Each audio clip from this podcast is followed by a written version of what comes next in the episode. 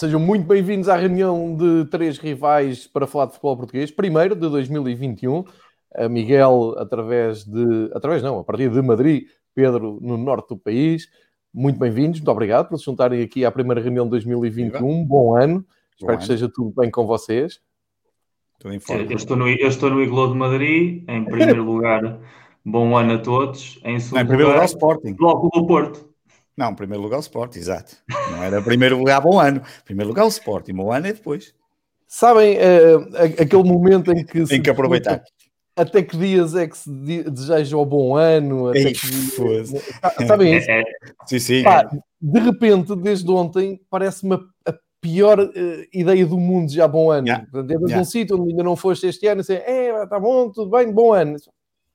Não. Na realidade, eu tinha muita dificuldade em dizer isso e, um, e, e, quando há uns anos comecei a quando fui para Lisboa, para aí em 2010, 2011, e, um, e a minha atividade comercial intensificou-se mais, reparava que Epá, não sei se era em.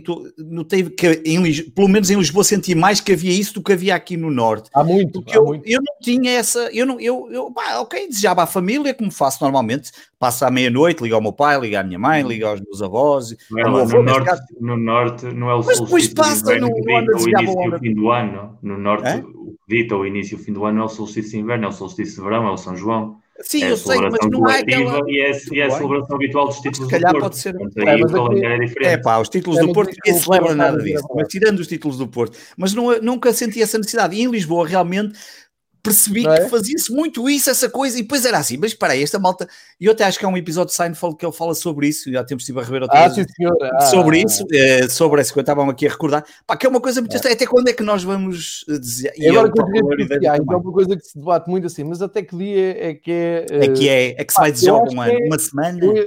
Mas este ano resolve-se isso, é até o Benfica jogar, depois o Benfica jogar acabou essa conversa. Então, ah, nem é bom dia, então nem acabou. boa tarde, muito menos bom ano. Exato. Agora, Mas é jogar 5 minutos ou é jogar o jogo completo? Não, jogar. Isto leva-me já à próxima fase. Vocês lembram-se quando eu vim aqui dizer que era boa ideia buscar o Jesus para resolver os problemas do Benfica? Eu também disse isso. E eu disse que não. E eu achei eu que era. Não, não disse. Eu também achei. Há provas, há registros, há registros, há registros ele diz. Eu estou super contente que o Benfica vá Exatamente. entregar os seus destinos ao Jesus. Por acaso, será a pergunta que eu ia fazer ao João, hoje ia marmar em, eh, em entrevistador, ia perguntar ao João o que ela achava disso, porque eu também tinha dito isso e achava que na altura podia ser. Sou eu. Uh, é. na, na, primeira semana de janeiro já não me parece tão boa ideia, não é? E não é só a mim, pá, não, não é só a mim. Um, é excelente. Deixa estar. continua, continua a achar excelente, não é, Miguel? Epá, a, não, dupla Vieira Jesus errado, não é? é maravilhoso está tudo errado no futebol do Benfica, pá. Um, a questão já não é essa, essa piada que tu fizeste dos 5 minutos, Miguel. A piada é com o Portimonense. Eu, eu ainda vim aqui e, disse, pá, primeira parte sim, porque gostei realmente. Ontem, primeira parte, mais ou menos, já não foi aquela espetacular que o Jesus me disse na conferência, não, não foi. Epá, e depois, sabes o que é? Está, estás a ver o jogo e de repente, já levas muitos anos disto, não é? A gente já leva muitos anos disto e de repente pensei, não, não, não, isto, isto está tudo errado, vamos, vamos levar um golo e levas. Epá, e isto é muito mais agradável quando é o contrário, quando estás a ver assim, não, não, já está quase a marcar um golo e depois marcas. Quando é uh, para levar um golo, pá, não acho tanta piada há muita coisa que não está a funcionar no Benfica. Pá. E, e o vosso problema semana... não é tanto levar o golo, o vosso problema é levar o golo e ter zero capacidade de reação emocional para dar a volta para qualquer Miguel, equipa. Eu, eu acho pior. O sim, sim, sim, vai acontecer. Tu estás 10 minutos a pensar, não há pressão sobre a bola, não há bola, não há posse de bola, não há remates à baliza, obviamente porque não, não tens bola. E sentes um Santa Clara da vida, como sentes um Portimonense a subir, a subir, a subir, pá porque as, as, equipas não são tão fortes como, uh, uh, pelo menos, os, os que vão na frente, mas têm qualidade, sabem jogar a bola, pá, e, é o que o Daniel Ramos disse ontem no final do jogo, quer dizer, depois sabe-se ler, sabe-se perceber o que é que está do outro lado. Pá, estou muito preocupado com o Benfica, estou, ehm, estou preocupado, não vejo, ou seja, como é que eu me sinto? Sinto-me numa ilha um, rodeada por água e não estou a ver como é que, quem é que sabe nadar é, para sair daí. É os Açores, está bem. É o da sorte, exatamente. Pá, já achei surreal ter começado o jogo no, no, no, no primeiro dia. É, uh, acho surreal ter começado o jogo e isso eu quero falar sobre isso, porque eu, eu li muita gente a indignar-se com que se tenha jogado o jogo e efetivamente o futebol de hoje em dia não permite este tipo de campos, não faz sentido a nível uhum. transversal. houve épocas em que este tipo de campos se jogavam, aliás, houve vários exemplos que sacaram da hemeroteca de jogos que foram disputados assim, mas é que há 10 anos atrás o Porto teve um jogo em Coimbra, no ano em que é campeão com, com o Vilas Boas, com um campo exatamente igual que este, ou até pior, ganham um zero com, com um golo, acho que foi do Belucci, se não estou em erro. Também houve um Porto Boa Vista, altura... também me lembro assim um Porto Boa Vista. Sim, muito Boa Vista também. Nos anos 90. Também me lembro muito do Benfica, atenção, estou, estou, só a seguir o teu... Nos, anos, nos anos 90, este tipo de relevados eram muito habituais. Este, este critério novo vem, vem de agora. Agora, esse jogo em Coimbra, na altura, lembro perfeitamente, e isso tem muito a ver com a maneira que nós dizemos aqui que o futebol se pensa em Portugal através da perspectiva clubística. Malta do Benfica achava que aquele jogo se tinha de jogar sim ou sim porque achavam que era ali que o Porto ia tropeçar, e o Porto teve sorte, nesse caso ganhou, foi competente, teve sorte. E, e, neste caso, se o Benfica tivesse ganho, também seria exatamente a mesma coisa por parte do Porto. Portanto, é sempre esta dicotomia do que o relevado só está mal se for para a minha equipa. Se for para o rival, vamos lá jogar, respeitar a verdade esportiva, o futebol é assim, condições climatéricas são assim. Mas, Epá, não, mas sabe o é que é que se falou? Ou há um critério ou há outro. Hum. Epá, eu, eu, não entro, eu não entro muito nessa discussão porque eu já vi o Benfica a jogar em terrenos assim, já vi o Porto, tal como tu dizes, já vi jogos Benfica uh, surreais. E, por acaso o Sporting não me lembro tanto, epá, mas não, não me levem a mal, é, é, mesmo, estou a falar naquela altura em que a época vai dar mesmo pela luta pelo título. Epá, mas lembro, por exemplo, o Vitória de Setúbal Porto, em, eu, eu aí fiquei maluco, porque o, o, o Pedro Proença, guru, não é? Sou presidente da Liga Portugal, um, epá, mandou uma bola, não sei se lembram disto, agarrou numa bola, mandou para uma poça, escolheu uma poça e disse, ah! E a equipa do Porto já estava a comer pizzas no autocarro, já, já tinham decidido ao tempo que iam embora. É verdade, isto aconteceu. Pá, e, e sempre, sempre que vejo um campo encharcado, assim, epá, não, não acredito que a malta do Benfica vá nisto.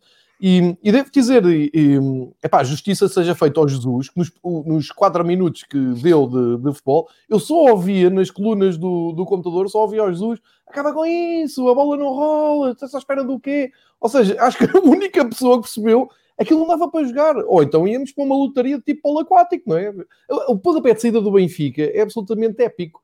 Está a equipa toda alinhada no meio campo, isto no primeiro dia, não é? Um chutão para a frente, a equipa sobe em bloco. Aquilo fez lembrar as Seis Nações, que, é, que, eu, até gosto. Eu não sou grande entusiasta de rugby, mas gosto muito dos Seis Nações. Lembrei-me, o pontapé de saída da Inglaterra, não é? Tudo a correr atrás da bola. Epá, é o é English Game. É, é, exatamente, é preciso 5 minutos para, para se perceber aquilo. Mas, hum, epá, no dia a seguir, sim senhor, já se jogou. Primeira parte, pronto, sim senhor, vai ficar a fazer ali os mínimos, mas uh, digo sinceramente, estou preocupado um, e, e, vejo a equipa desligada, vejo o treinador desligado da equipa, vejo a equipa desligada do treinador. Não sei, e, e, não vejo plano B, não é? não é aquela coisa que tu digas assim, não, não, temos de dar aqui um murro na mesa, vai embora o treinador e, ou, ou, vai o clube para eleições. Isto não acontece no Benfica. O Benfica acaba de vir de eleições, o Benfica acaba de ir buscar o treinador que queria, ou pelo menos o seu presidente queria. Um, eu próprio ia para baixo, o Varela até disse, sim senhor, faz sentido. Epá, e chegas a meio da temporada e, depois isto no Benfica é vezes 10, não é? Vocês já repararam que isto no Benfica é vezes 10. No outro clube qualquer, a malta secar estava com a cabeça na areia e estava a pensar: bem, vamos respirar fundo, veio o tom dela, pode ser que isto se componha, depois vêm os jogos mais decisivos. Pá, no Benfica esquece, é o fim do mundo. Isto é como se nem houvesse mais campeonato, nem mais taça da liga, mas nem mais nada. É para fechar o clube e refundar o clube novo. E, e isto sempre, sempre, foi assim, assim será. E bem, epá, eu estou ali um bocado perdido a nível do futebol do Benfica. Não, um, Sinto-me um bocado como aconteceu com o Tondela, eh, ainda não tínhamos este programa, mas falava, falava pelo, pelo menos com, com, o Pedro, falávamos muito sobre isto. Quando o Benfica, o Porto vai com o Famalicão e perde, quando é a quarentena, e o Benfica no dia a seguir, vamos lá embora, uh, empatar 0-0 com o Tondela, foi isto que aconteceu.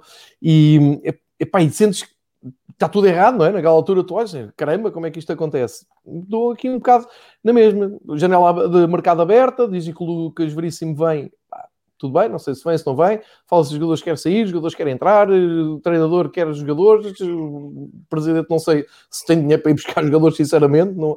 É está muito complicado. Esta semana está muito complicada para, para avaliar o que é que se está a passar. Eu sei que o Porto, entretanto, o Porto está com, com os mesmos pontos do Benfica, certo? Está, estão Sim. os dois com os mesmos 28. pontos. 28. Ou seja, isto tem tudo para no fim do mês o Porto e o Sporting arrancarem numa luta para a segunda volta do campeonato pelo título, porque se o Benfica não se endireita, Epá, e convenhamos, estamos a falar de meia volta já quase feita, eu não vejo nada do Benfica. E, e vinha aqui a sustentar uma teoria. Vocês têm de jogar com o Sporting este mês. 31 de janeiro. E com o Porto. Primeiro é com o Porto. O Porto é já com, é próximo de nada. Com o Porto já do barato. O que eu estou a dizer é que Não, esse, esse, há uma jogada a seguir, exatamente. Esses três pontos habitualmente são do Benfica. No, no Benfica Sporting, a, a, probabilidade da vitória do Benfica, estatisticamente falando, da mesma maneira que no Porto Benfica, a probabilidade da vitória aqui, do Porto é. Deixa-me anotar isso que estás a dizer, em que dia é hoje? Hoje é dia 5 de janeiro.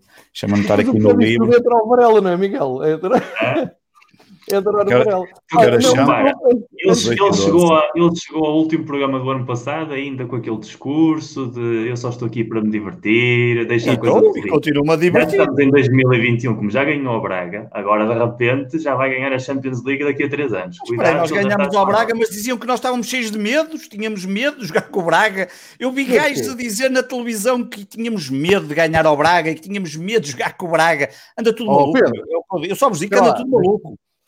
E não foi naqueles programas do costume, onde esses são mesmo malucos. Foi novo. Peraí, peraí, peraí, oh, Pedro. Vou anotar.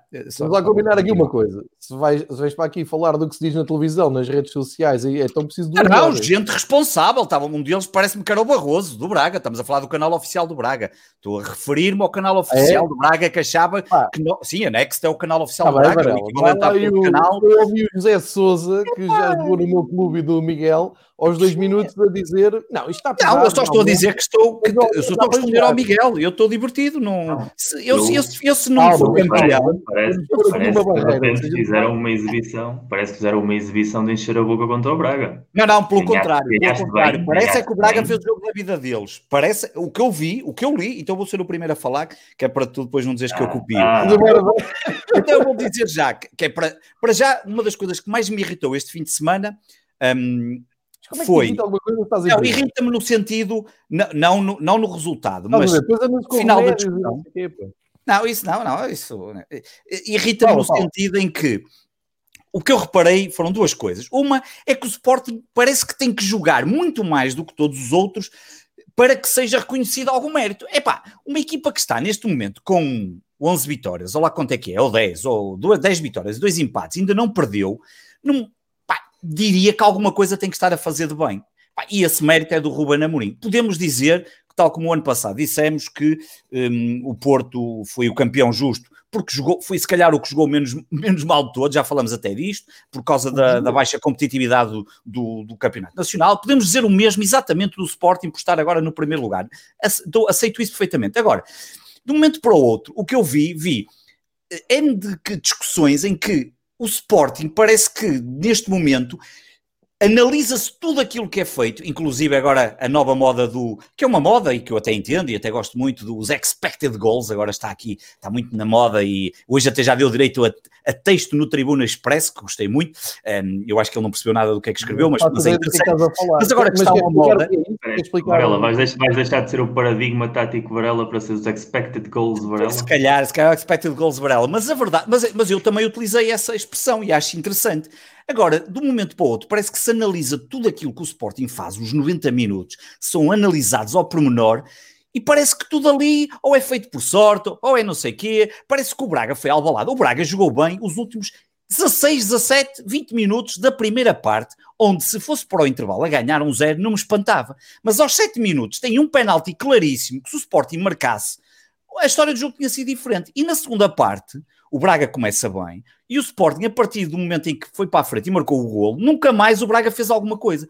Agora, achar-se no final o Braga, como vi alguns, merecia ganhar e não sei o que mais, e que o Sporting, cheguei a ler, na ouvi na televisão, em canais respeitáveis, um, porque eu acredito que os não canais... Não, não há canais respeitáveis. Eu, eu, eu acredito, é até prova em contrário, eu, eu acredito que os canais, uh, os canais são os respeitáveis. Não, os canais são os respeitáveis.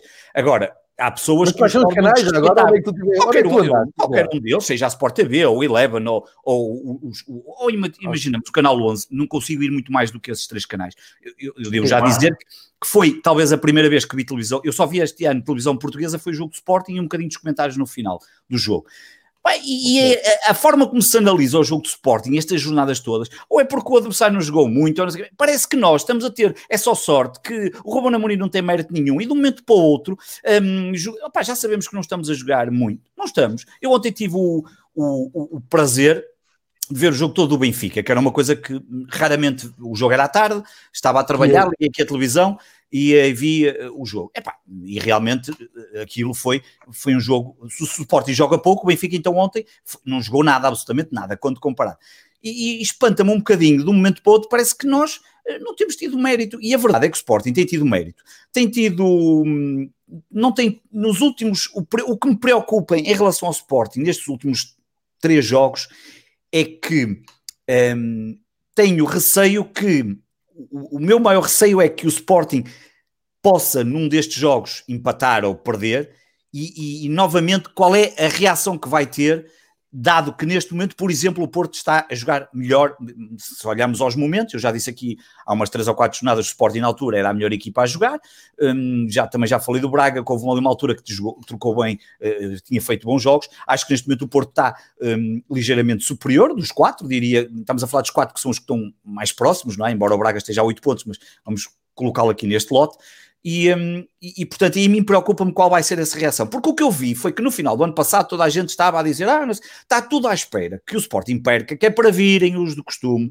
dizer: ah, porque eu avisei que o Sporting não é isto, eu. Já andam assim desde outubro. Primeiro era o mês de outubro, depois era o mês de novembro, depois era o Natal, depois é o ano novo e agora é janeiro, que é os tais oito jogos dificílimos, que é a primeira vez, e verdade seja dita, é a primeira vez que vamos ter. E o que eu tenho visto até agora é uma equipa com uma. Aliás, ouvi ontem, minto ouvi ontem um bocadinho do Canal 11 e ouvi o Tony a dizer, a elogiar, o Tony, o antigo treinador do Benfica, a elogiar a cap... E o Tony é, é, capaz de saber um, um bocadinho mais do que eu de futebol e de, e de, e de, e de, e de como é que se gera eh, balneares, porque já fez isso e eu nunca fiz. E, e na realidade disse lá duas ou três coisas, desde a forma como o Sporting reage a situações adversas, a forma como a equipa está altamente motivada, como determinados jogadores entram em campo e são capazes de realizar boas exibições. Epá, não está a jogar espetacularmente, mas eu diria que só ter feito um terço do campeonato ainda não é indicativo de nada.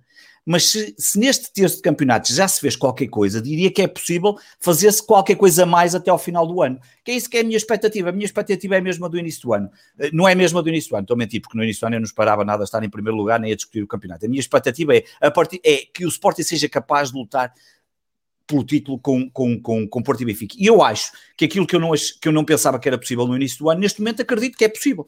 Porque eu tenho visto, seja porque o Benfica não está a encaixar bem e porque o Jorge Jesus, nota-se perfeitamente que não é o Jorge Jesus da primeira passagem. O Jorge Jesus teve ontem ali momentos em que não estava, pá, tu não o vias tão um, a reagir como ele reage em momentos de adversidade, e como no passado já o viste e como já o vi no Sporting, e portanto eu não sei se ele está mais controlado, mais confortável, não, não faço a mínima ideia do que é que se passa ali, isso, não, não, não tenho essa capacidade para perceber isso, e, um, e, e, portanto eu, eu parece-me que neste momento o Sporting terá e olhando para o Porto, mesmo estando a jogar melhor neste momento, acho que o Sporting tem a capacidade para pelo menos lutar por, pelo, pelo título. Se vai conseguir ou não, um, pai, não sei, isso, isso agora é futebol.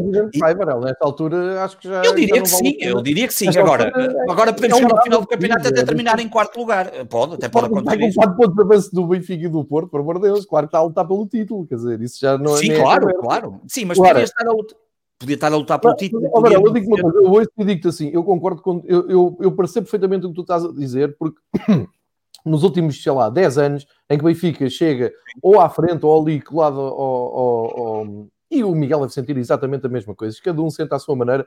É uh, a descredibilização total. E ninguém para um bocadinho para pensar assim: ok, está quase jogado metade do campeonato. Se há uma equipa que leva 4 pontos de avanço sobre outras duas, que ainda por cima têm mais peso e mais experiência nestas coisas, claro que está a lutar pelo título. Não é preciso estar a perguntar todas as semanas ao Ruben Amorim. Ruben claro. Amorim vai lutar pelo título? Não. Estou na frente não. com 4 pontos, mas depois vou começar a perder de propósito para os outros passarem. Isto não existe. Claro. É que perguntar o que é que se passa no Benfica. Uh, no Porto houve ali um período muito complicado, principalmente quando perderam com, com o Marítimo. Uh, mas como, como tem sido normal nos reinados do Sérgio Conceição, o Porto faz das fraquezas forças, reúne, toca a reunir, uh, vão à luta. Se houver um jogo do Benfica no horizonte, ainda melhor, que ajuda uh, ainda a fortalecer mais o espírito de grupo e lá vão eles à luta. Eu acredito que o Porto vai estar na luta. Não tenho tanta certeza o Benfica, porque o Benfica, nesta altura, aquilo que está a passar é exatamente esse toca a reunir. Eu toca a reunir no Benfica, nesta altura, pelo menos de fora para dentro, é impossível. Para já não há público nas bancadas, portanto nunca se vai perceber uh, se a malta que vai aos estádios vai estar com o Benfica ou não até ao fim, se vai haver aquele apoio bruto que, que costuma haver, às vezes até surpreendente. Eu lembro do Benfica estar a perder 3 com o Sporting dos Jesus e o estádio reagiu de uma maneira que eu nunca tinha visto. Até fiquei pasmado com toda a gente a, a puxar pelo Benfica e a cantar pelo Benfica. Hoje em dia não sei, é imprevisível. Dos meus amigos não conheço nenhum que uh, me diga que acredita que o, que o Benfica vai voltar para o título. Mas se calhar de Mas, todos eles. Sabes que eu acho, sabes que, eu acho que dos três, a equipa, a, a equipa que mais sente falta de adeptos agora mesmo é a equipa do Benfica. O clube. Não, não tenho dúvidas nenhumas, Miguel. Não isto desde a pandemia, e eu a pandemia o ano passado eu sabia perfeitamente. A partir do momento em que o Benfica não tem o estado de luz a empurrar, ou não tem aquelas enchentes nos jogos fora a empurrar, é uma equipa emocionalmente muito mais frágil do que o Porto. E, e o Porto Miguel, é capaz de fazer outra coisa.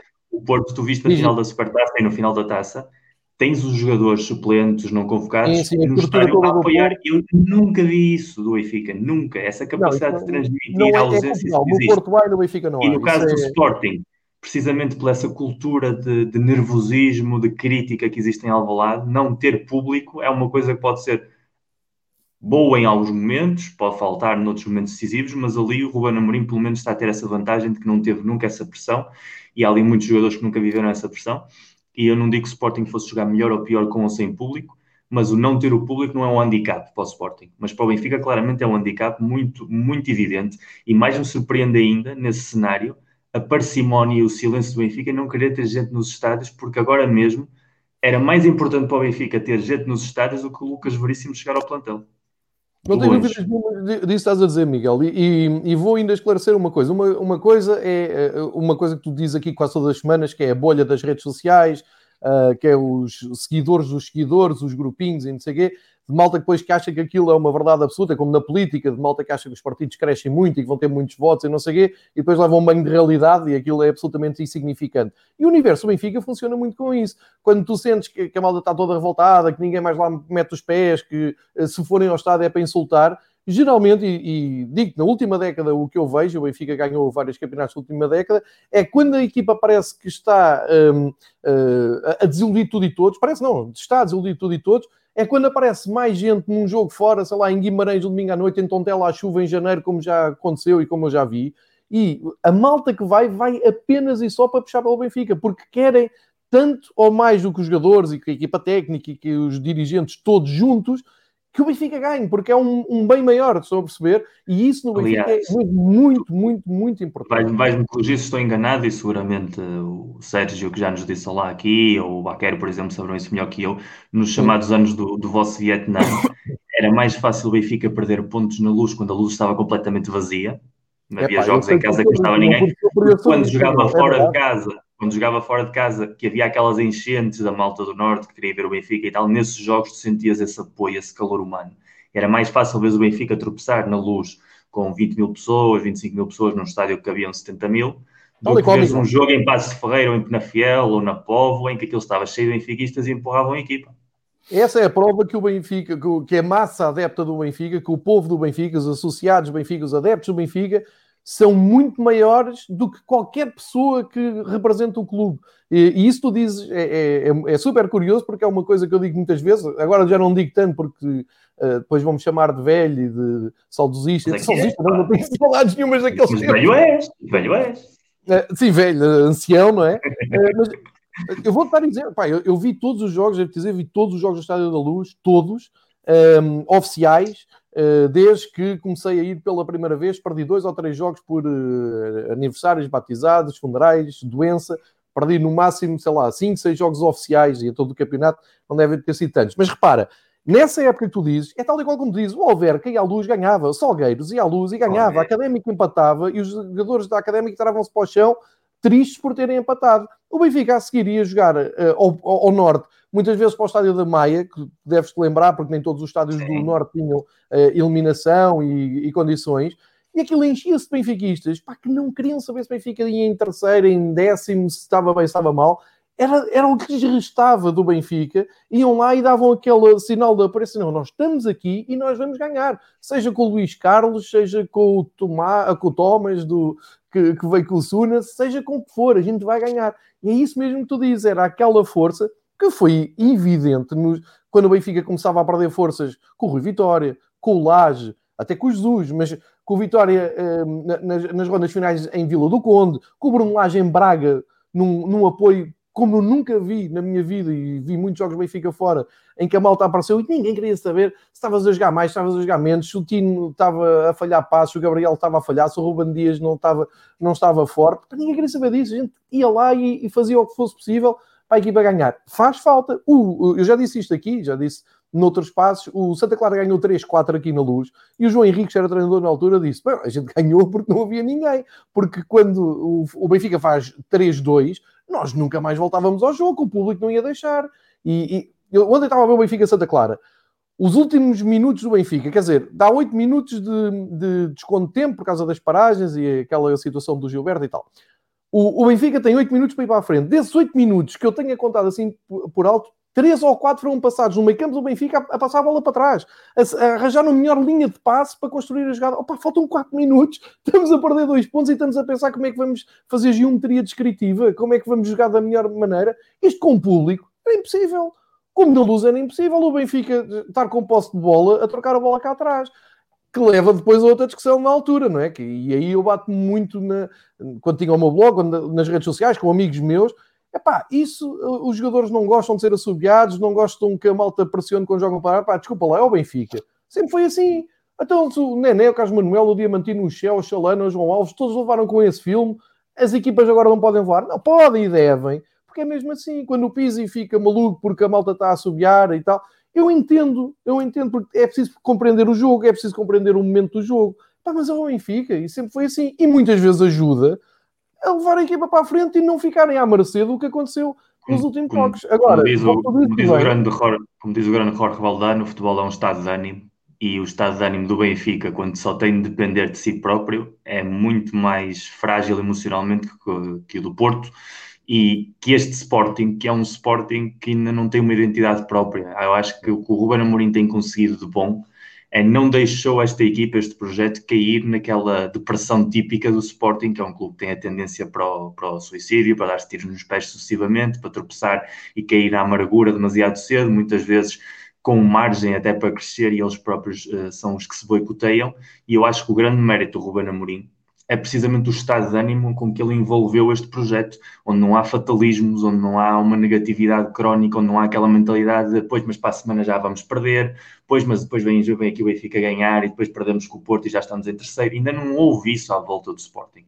E isso tem é sido, essa bolha, essa borbulha que ele criou, tem sido realmente, e provavelmente veio da escola de, do Benfica, a escola em que ele teve, uh, vem sido como elemento fundamental, tanto mais do que a nível tático, como tem disposto a equipa, ou os estados de forma oscilantes, alguns jogadores que vão a mais, que vão a menos e que têm ali sempre encontrado uma compensação. Agora, o Benfica tem um estado de ânimo que é representado perfeitamente pela figura do treinador.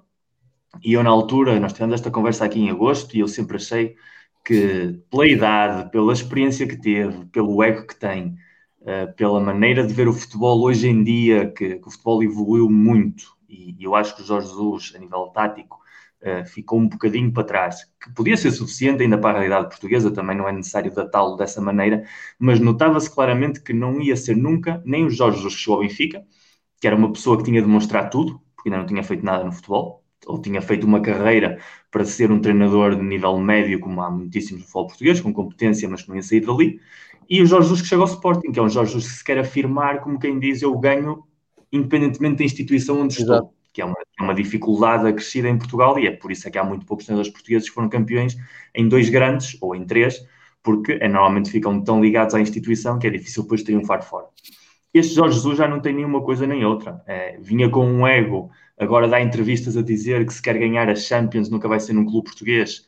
Uh, isso depois vem da, da, da tropeção contra o PAOK, que basicamente eu acho que definiu o seu estado de ânimo para a temporada mas ao mesmo tempo é um treinador que já tem uma idade, que toda a gente sabe que não, não domina línguas, idiomas, é uma pessoa que não tem mercado, por muito que ele goste de, de, fazer vender, que tem um mercado internacional e que tem o Real Madrid, o Bayern Munique, o Manchester United à espera dele, isso é tudo mentira, como é óbvio, e, e ele continua a viver nessa ilusão de que vai passar ao lado de uma grande carreira internacional, que se fosse por ele, ele teria os títulos europeus do Mourinho, por exemplo.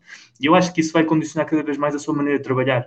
Por isso é que eu entendia que o Benfica ia buscar um produto que já vinha com o selo de caducidade provavelmente superado.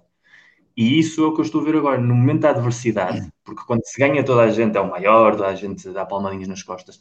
Quando se começa a tropeçar ou a perder, e ele começou imediatamente da pior forma possível, que foi, foi contra o PAOK, tudo a partir daí soa claramente a discurso repetido, soa claramente a uma pessoa que não está hum, cómoda na situação. E depois, ainda para mais, provavelmente a perda do Ruben Dias, que ele não estaria a contar por causa da, da eliminação da Champions, mudou também os seus planos defensivos Pois sabemos que é um treinador que não aposta na formação e, portanto, sabe perfeitamente que o que tem é o que há. E são jogadores que, por muito investimento que tenha sido feito, uh, há ali uma descoordenação coletiva geral, ou seja, não, já não se trata de dizer se há um jogador que joga bem ou que joga mal, porque todos os jogadores do Benfica já tiveram momentos em que jogaram muito bem e momentos em que jogaram muitíssimo mal, o que há ali é um, claro, um problema coletivo. E, e, o grande handicap que o Benfica tem é esse. É, não Sim. é um jogador que está mal que é preciso substituir, não é um jogador que é preciso contratar. Sim, não é, não é, não é uma coisa individual. Não, não, não é. E uma ideia coletiva demora muito tempo a arranjar. Não é uma Sim. coisa que se arranja de uma jornada para a outra. Portanto, agora mesmo. Deixa-me acrescentar aí. Depende de tropeções sucessivos de Porto e Sporting. Depende de que Porto cometa os erros que cometeu ao início. E depende que o Sporting cometa muitos erros. E quando já começas a depender que muita gente cometa erros, estás numa situação muito complicada. Sim, já não dependes de ti. Mas uh, estás a fazer um, um, um filme interessante. Uh, eu, eu, sim, falo só para mim, subjetivamente, como sempre. Uh, acho que o, o Jorge Jesus cai no erro, está muito ligado àquilo que fez no Brasil, e, e eu acho que o Brasil lhe fez mal no sentido, em, no, no, sentido deste contexto, de voltar para Portugal. Ele, a partir do momento em que ele não foi obrigado a assinar pelo Benfica, ele veio, convencido, com mais ou, ou, ou menos mérito do, do presidente, ele veio, não, não, ninguém lhe apontou uma arma à cabeça a dizer tens que vir. Ele aceitou vir. Mas a partir do momento em que ele aceitou vir, ele tinha que desligar o chip do Brasil. E se tu vires as conferências de imprensa do Jorge Jesus, ele fala muito, vai, vai sempre buscar muito o, o Brasil, o Maracanã, o Rio de Janeiro, um, uh, a nação flamenguista e por aí fora. Eu acho que lhe fez mal no sentido em que não tinha contraditório lá. E isso é mérito dele. Eu não estou a dizer que a passagem dele lá foi má, pelo contrário, foi épica, mas não é, não é necessariamente bom para um treinador que também tem o ego que ele tem e que se tem na conta. O problema é esse, o problema, o problema, é o ego, porque ele claramente chega ao Brasil e é evidente que todos que seguimos o futebol sul-americano sabemos que o futebol sul-americano vai a uma velocidade diferente do europeu. Portanto, se tu chegas desde a Europa com uma série de conhecimentos ou com uma forma de trabalhar, ainda para mais chegas a um projeto que, tal como este Benfica, teve um investimento muito forte, porque esse Flamengo não foi um Flamengo que veio buscar jogadores internacionais brasileiros à Europa, que é coisa que raramente os clubes sul-americanos conseguem fazer. Quando foram buscar o Gerson, quando foram buscar o Gabriel Barbosa, foram buscar jogadores de perfil alto para a realidade dos clubes brasileiros que estão habituados a vender o seu melhor talento e a terem equipas ou com jogadores muito miúdos ou com muito veteranos, não há meio termo. E havia naquela equipa do Flamengo meio termo, havia um equilíbrio, e isso para ele é fundamental.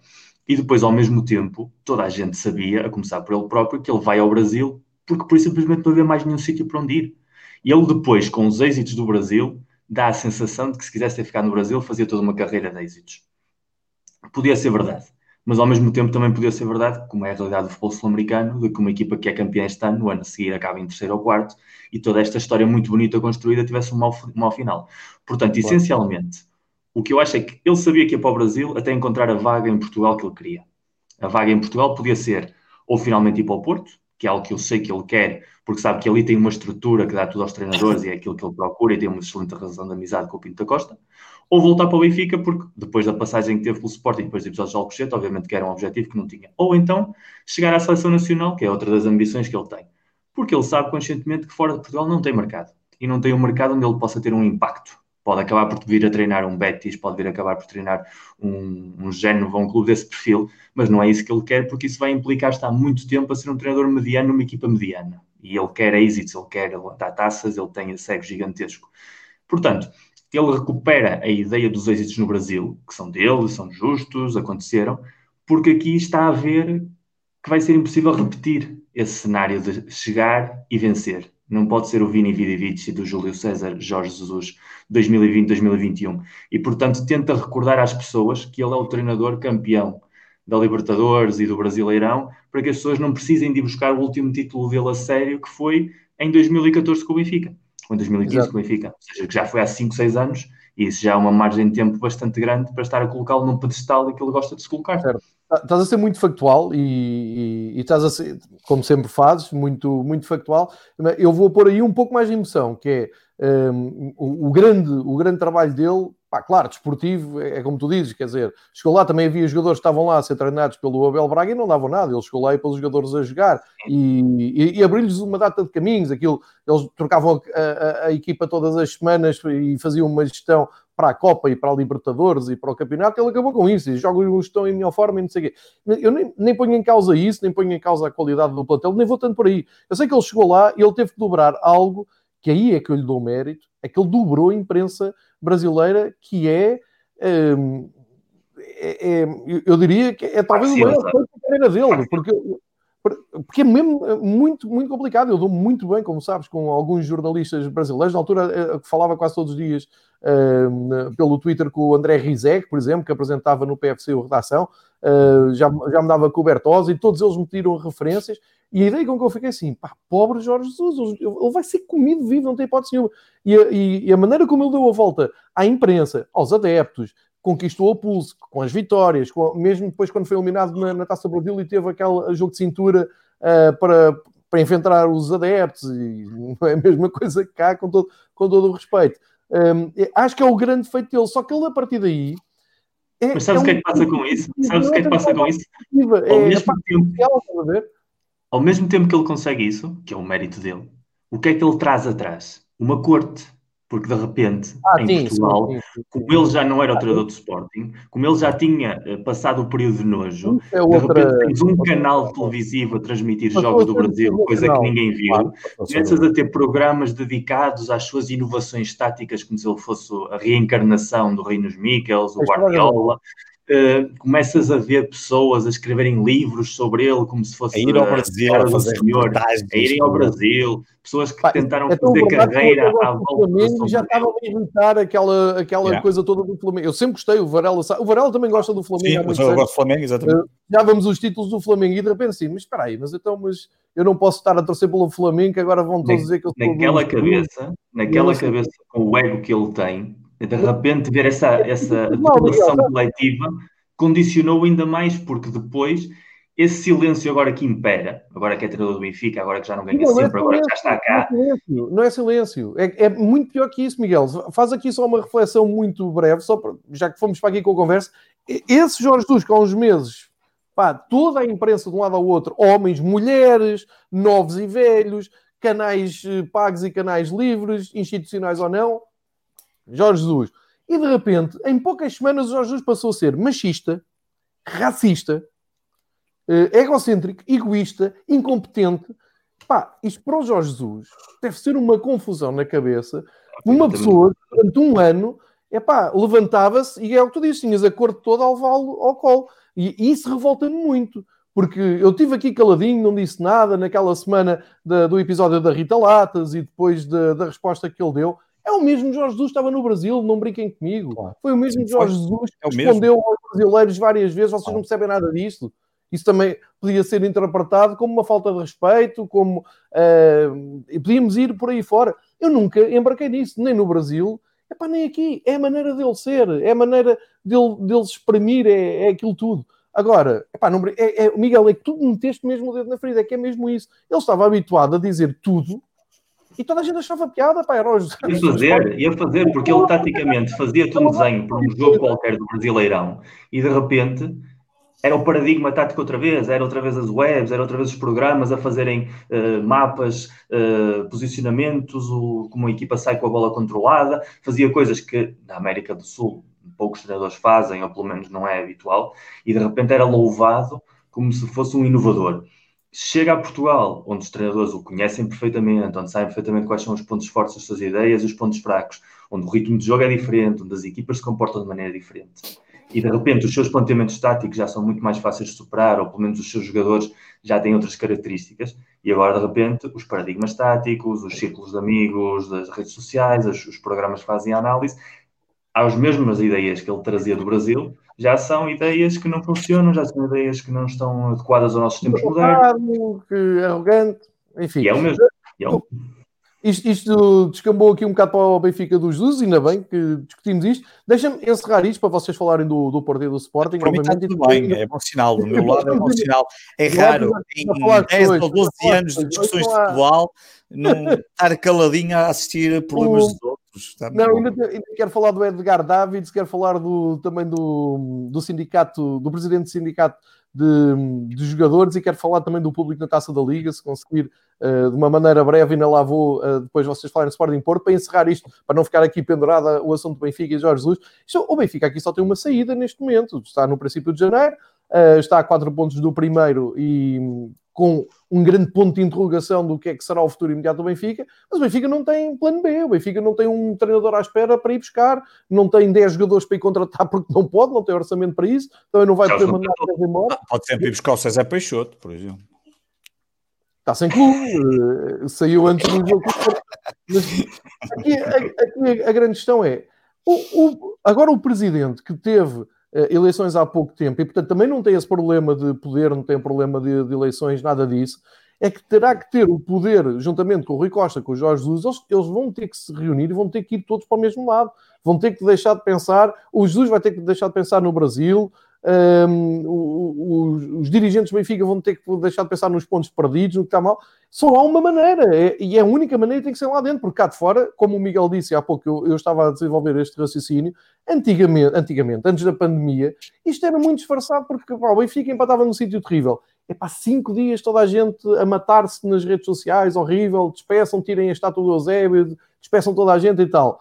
Jogo em casa, 5-0, ganhávamos ao Alvalade, ganhávamos no, no Dragão, não ganhávamos muito, ganhávamos ao Alvalade, recebemos o Porto depois da morte do Eusébio e ganhámos 2-0, por exemplo, estou, estou a ir buscar coisas pontuais, epá, isto estava à volta, mas a volta vinha de fora para dentro, eram os adeptos que obrigavam praticamente os, os jogadores a unirem-se, a equipa técnica a endireitar-se, os dirigentes a, a apoiarem-se na, na equipa. E, Agora, e mudava a liturgia, mudava a liturgia, pegavas no Bruno Lage Pegavas no Bruno Lage, que era um treinador, mudava, os próprios adeptos mudavam a liturgia da equipa. Tu pegavas no Bruno Lage, que não era ninguém na história do futebol português, e de repente era transformado no exemplo, no paradigma do que devia ser o treinador português. Pegas no Rui Vitória, que era um treinador altamente questionado a nível tático, e de repente era um ganhador nato. Era o Bob Paisley para o Bill Shankly do Jorge Jesus, por exemplo. Ou seja, de repente havia aí uma uh, tremenda alteração mas, emocional. Mas vinha sempre, de fora para dentro.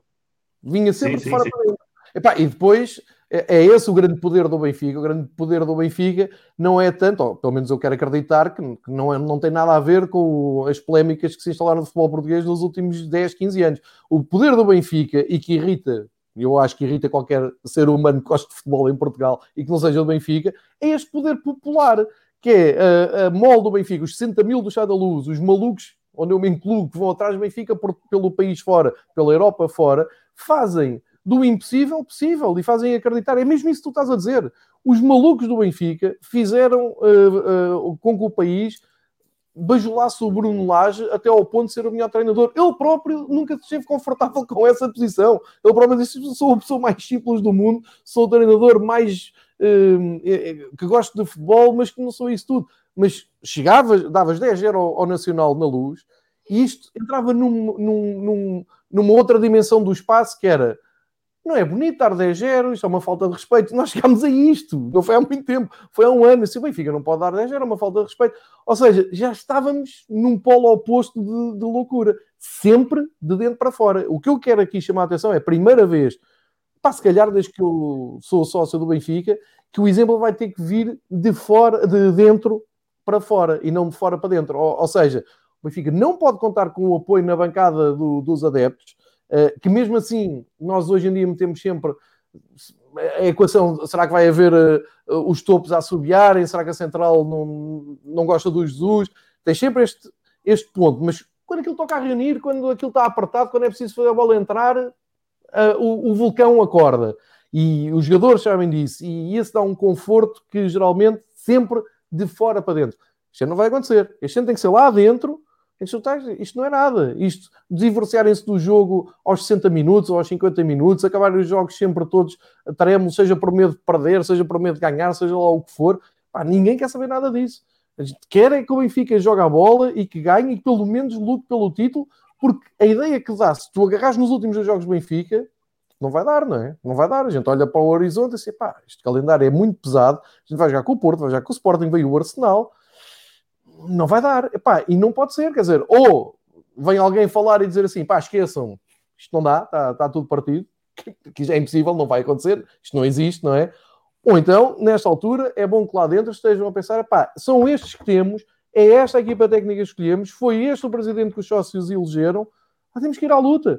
Tem que haver um rasgo destes. Espero bem que sim. Estou a falar no dia em que faz anos que o Eusébio morreu e foi um dos dias mais tristes da minha vida. E eu pensava que uma parte do Benfica tinha-se afundado ali, porque o Eusébio era sempre, olha, fazia parte desse de dentro para fora. Às vezes parecia que faltava qualquer coisa, o Eusébio passeava a toalha branca no meio do relevado e ganhávamos o jogo, porque a malta assim, pá, para isto é que é o Benfica, pá, isto é o Benfica deste senhor. E quando ele morre, tu sentes, hum, se calhar vai ficar vazio. Nós, uns dias depois, recebemos o Porto, Porto Fortíssimo, ganhámos 2-0 numa das melhores exibições que eu vi na minha vida, com os, os nomes dos Eusébios todos lá atrás. Espero que, movidos nesta onda, deem uh, o golpe de, de, dentro para fora. Agora, se me perguntarem, João, mas estás confiante, vai acreditas que vai acontecer? Pá, não acho muito difícil.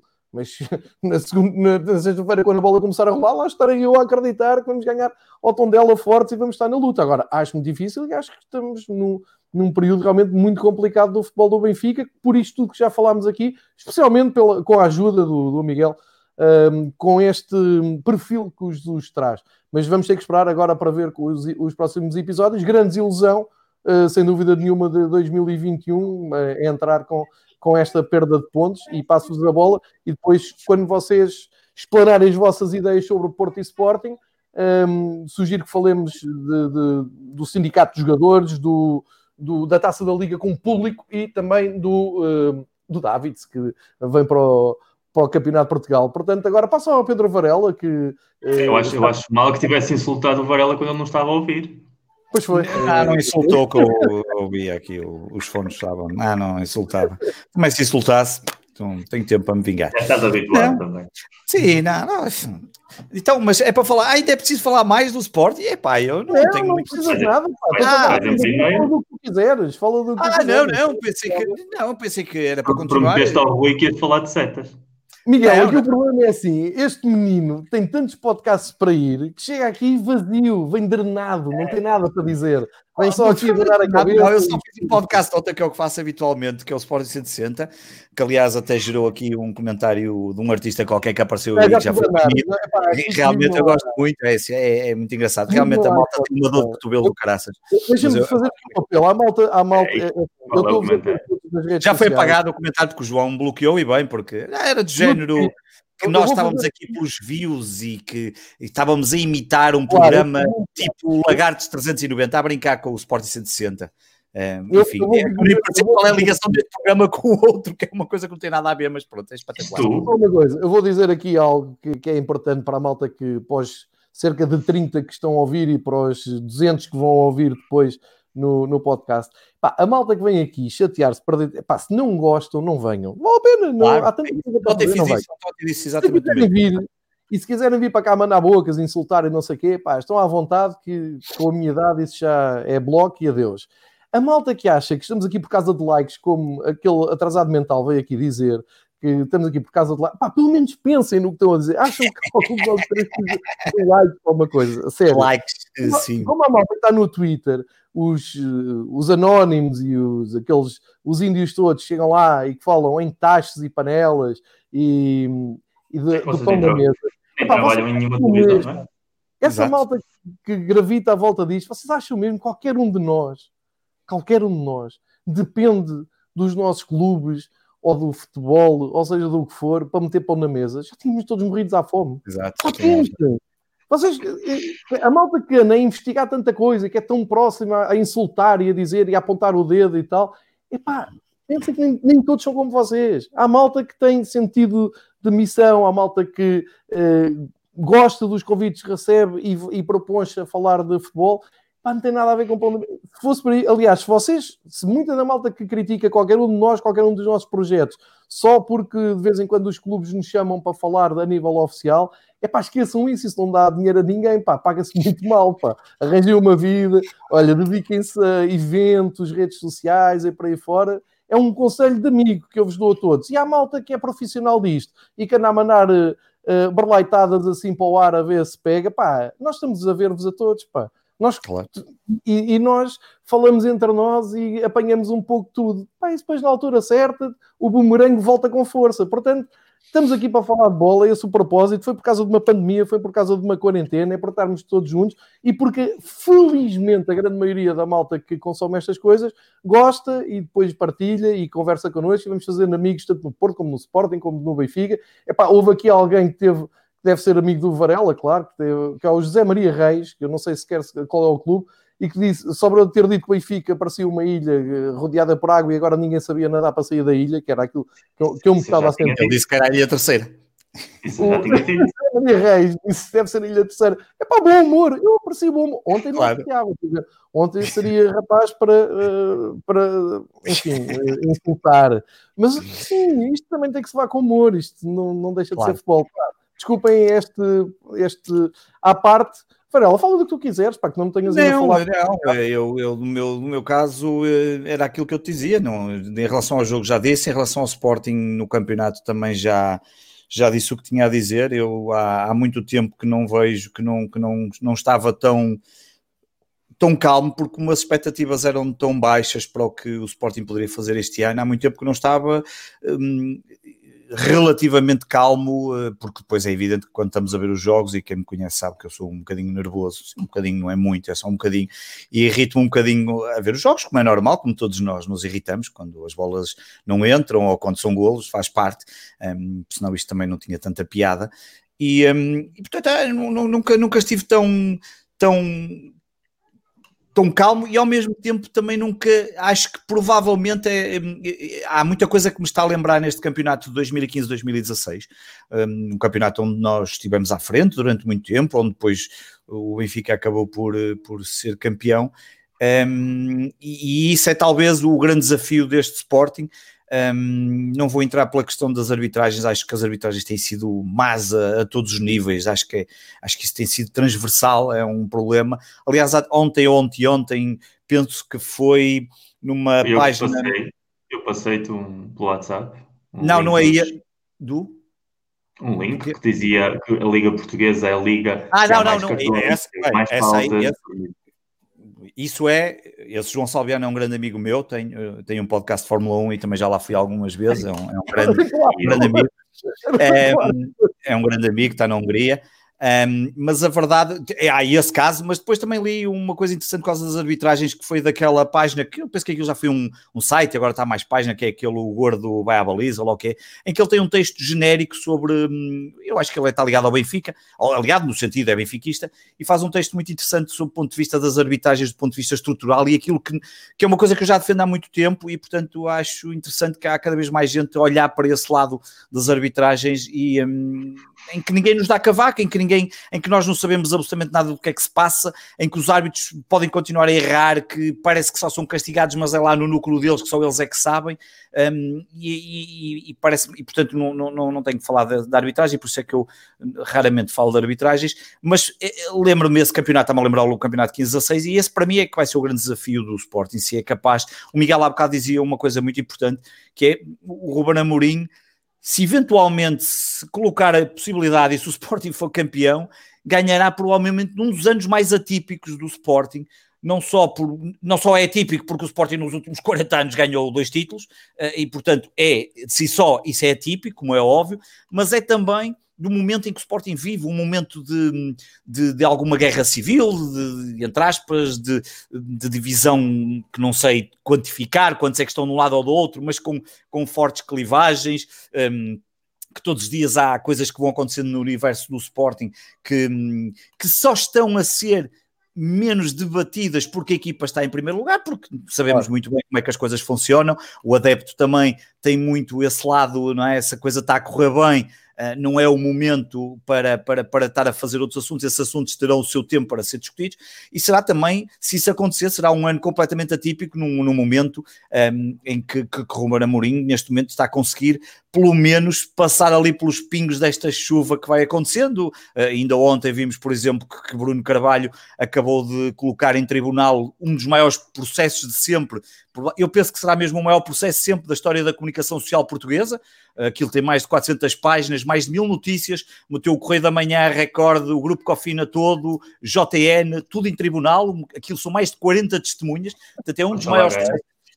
E a verdade é que eu já disse, eu disse isso, e eu já há muitos anos que, pelo menos há dois anos que disse isso. O homem pode ter muitos defeitos em algumas coisas, mas foi um, o tema mais noticiado em 2017, foram mais de 17 mil notícias na imprensa portuguesa e, portanto, eh, se calhar chegou a altura dele se vingar, pelo menos de alguns, e eu aí ficaria contente que alguns fossem vingados, porque não fazem falta absolutamente nenhuma, um, como nós estamos a ver agora. Acho que a pandemia também trouxe aqui algumas, uh, fez-nos abrir os olhos de algumas pessoas que andam aí e que se calhar estão, bem, não vou dizer que estão a mais, porque não, não, não quero dizer nomes, não, não, acho que não, não quer dizer, há, há, general, há, coisas generalistas, órgãos de comunicação social que são, infelizmente, são, fazem muito pouco. Não, o resto, não, João, tu há pouco disseste uma coisa, não é? Tu, um, ainda hoje estava, tu falaste disso porque ainda hoje uh, ouvi uns artistas que, que, que, estavam, e eu não vou dizer isto porque, para estar a defender, porque tu não precisas defender, pelo contrário, yeah. se, que essa pessoa que não precisa que seja defendida és tu, mas é, essa questão,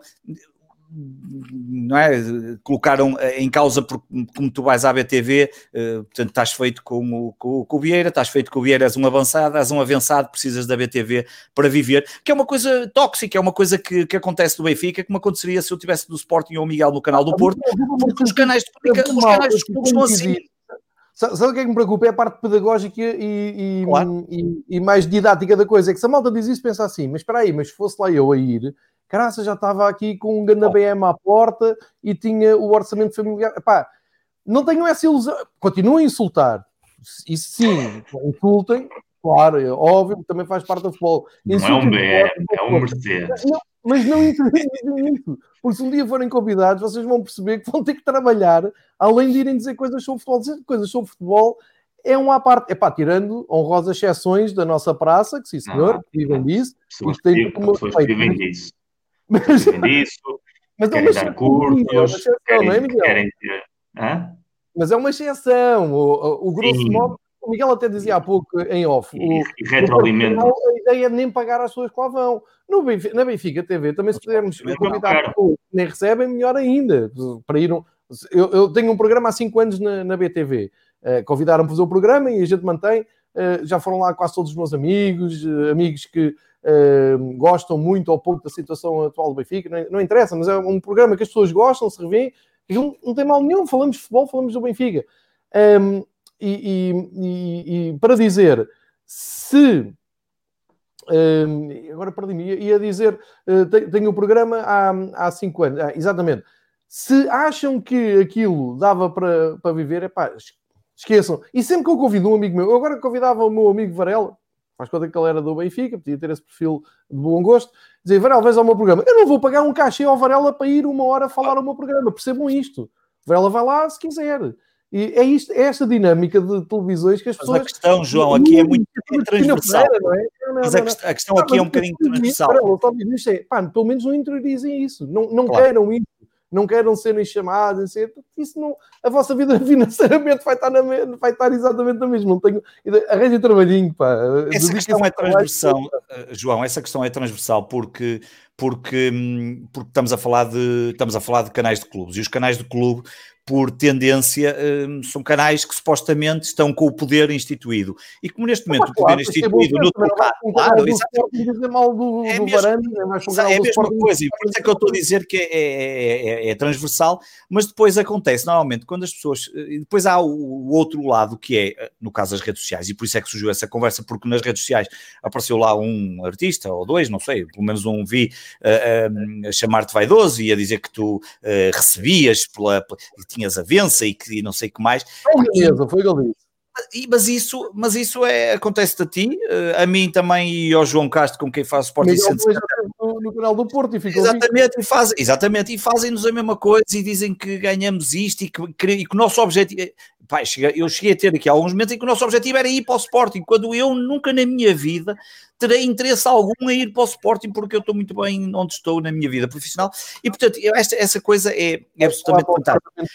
Por isso, é que, por isso é que quando tu dizes de, de nomes e não sei mais, epá, eu nesse aspecto estou perfeitamente à vontade, porque o que me dá mais, mais gozo é que eu sei que está. Dizem tantas claro. vezes isto que acham, pá, eu se conseguir ir para lá vou ficar rico. Não, esqueçam isso. Esqueçam claro que não. Não, não, não, não vais ficar rico porque não é, porque tu não, não, não, não és aquele perfil dos alguns, alguns ganham bem, porque há quem ganha bem nos canais de clube. Atenção que há gente que vai para lá comentar e ganha bem nos canais de clubes e não é difícil e, e basta olhar para os três canais e, e perceber onde é que eles estão e quem são eles. E portanto, e para, para perceber que que nem eu, nem tu, nem o Miguel fazemos esse tipo de figuras. Enfim, adiante, porque isso tudo porque tu tinhas perguntado nomes, não, não vale a pena. Quer dizer, ah, isto é como tudo. Há profissionais que são. Há profissionais que são. Profissionais, não, há profissionais que são. Que, são, que, que, eu, que, eu, que eu gosto. Eu, eu já em tempos dei aqui, uh, olha, neste fim de semana, uh, num dos tweets que, que, o Blessing tinha feito sobre comentadores do futebol nacional, uh, eu dei lá três ou quatro ou cinco nomes que eu acho que são pessoas pá, que, que, comentam bem futebol, que eu gosto de ouvir, e, e até misturei um bocadinho, até depois apareceu o Nuno Travassa a dizer, ah, mas não se pode misturar comentadores com gente, eh, com aqueles que relatam com aqueles que sabem um bocadinho mais, pronto, juntei ali um bocadinho de tudo. A questão não era essa, cuidado, tu misturaste nomes de pessoas que percebem muitíssimo de, de futebol certo. muitíssimo da história do futebol, o que é o jogo. Sim, exatamente. Mas aquilo estava virado àqueles que percebem do paradigma tático para exatamente. o futebol desde essa perspectiva. Ou seja, tu hoje em dia, essa corrente de pensadores São duas coisas não quer, ter, não quer ter um Rui Tovar ou o meu grande amigo João Nuno Coelho, não quer ter esse perfil de pessoas que sabem mais de bola do que eles a dormirem, porque sabem a história toda do jogo, entendem todas as vicissitudes do jogo e também sabem tática, mas não têm o vocabulário tacticista que controla basicamente a ideia do cujo comentador o que tem que ser é um professor de tática de futebol. Mas por isso é que Miguel, eu dei vários exemplos, Miguel. Por isso é que... Estão aqui dois caminhos, eu, só estou, eu não sei qual foi a discussão. Mas, oh, Miguel, não te, percas, não te percas no que vais dizer, porque eu vou dar dois exemplos que eh, é evidente que é, o Miguel disse exatamente, disse mesmo exatamente isso, e é verdade, e é isso. E há, e há momentos em que tu queres, se calhar, ouvir uma pessoa que explica taticamente como é que aconteceu e como é que uhum. aquilo aconteceu, como é que tu tens as transições, onde é as entrelinhas, essas coisas todas que eu não sou. Mas depois há outros momentos em que eu quero ouvir um Pedro Nascimento a relatar e não quero que ele esteja ali preocupado com aquele palavreado, eu quero é que ele me transmita a emoção de estar dentro do campo. E essa coisa parece estar-se a perder. Eu, eu quero sair dali do jogo e dizer, okay, foda-se, okay. que grande jogo. Eu senti-me lá dentro do estádio. Há jogos em que não é possível fazer. No outro dia, o derby de Manchester, nem que lá tivesse o melhor comentador do mundo, ia transportar ninguém para ali. Aquilo ia ser. Não, não impossível transportar, aquilo foi uma miséria. Mas às vezes, e por isso é que eu coloquei vários, às vezes uma pessoa quer ouvir um determinado tipo de perfil e ele existe, e há gente que sabe muito bem fazer isso, mas há momentos em que eu quero ouvir, eu gosto de ouvir muito o Luís Catarino da Sport, da Sport TV, não me interessa que o gajo seja do Benfica, do, seja lá de quem, eu gosto de ouvir, eu gosto da forma como ele introduz determinados fatores táticos e bem, é? mas é um gajo que contextualiza muito bem e dá ali, e é. depois também tem, tem aquela paixão e tem aquele há ali um futebol à antiga que tu vês de alguns pormenores que ele diz e eu gosto sabe, disso. Não é? E acima de tudo, sabe, sabe exatamente, ela acima de tudo sabe muito, obviamente. Onde, repito, onde tu pegaste, ou seja, o retweet que sim. tu fazes e os comentários sim, que tu sim, fazes, a perspectiva que apresenta, que apresenta não é essa. A ideia de criar uma forma de estar a fazer o comentário é uma forma que está virada com a escola atual que acredita que o comentário é falar de estatística, é falar de como se estivesse a dar o treino, como para dar um pouco emprego para dar um pouco de palco àqueles que enveredaram um pouco pela, pelo estudo do jogo desde a perspectiva mais analítica, mais tática.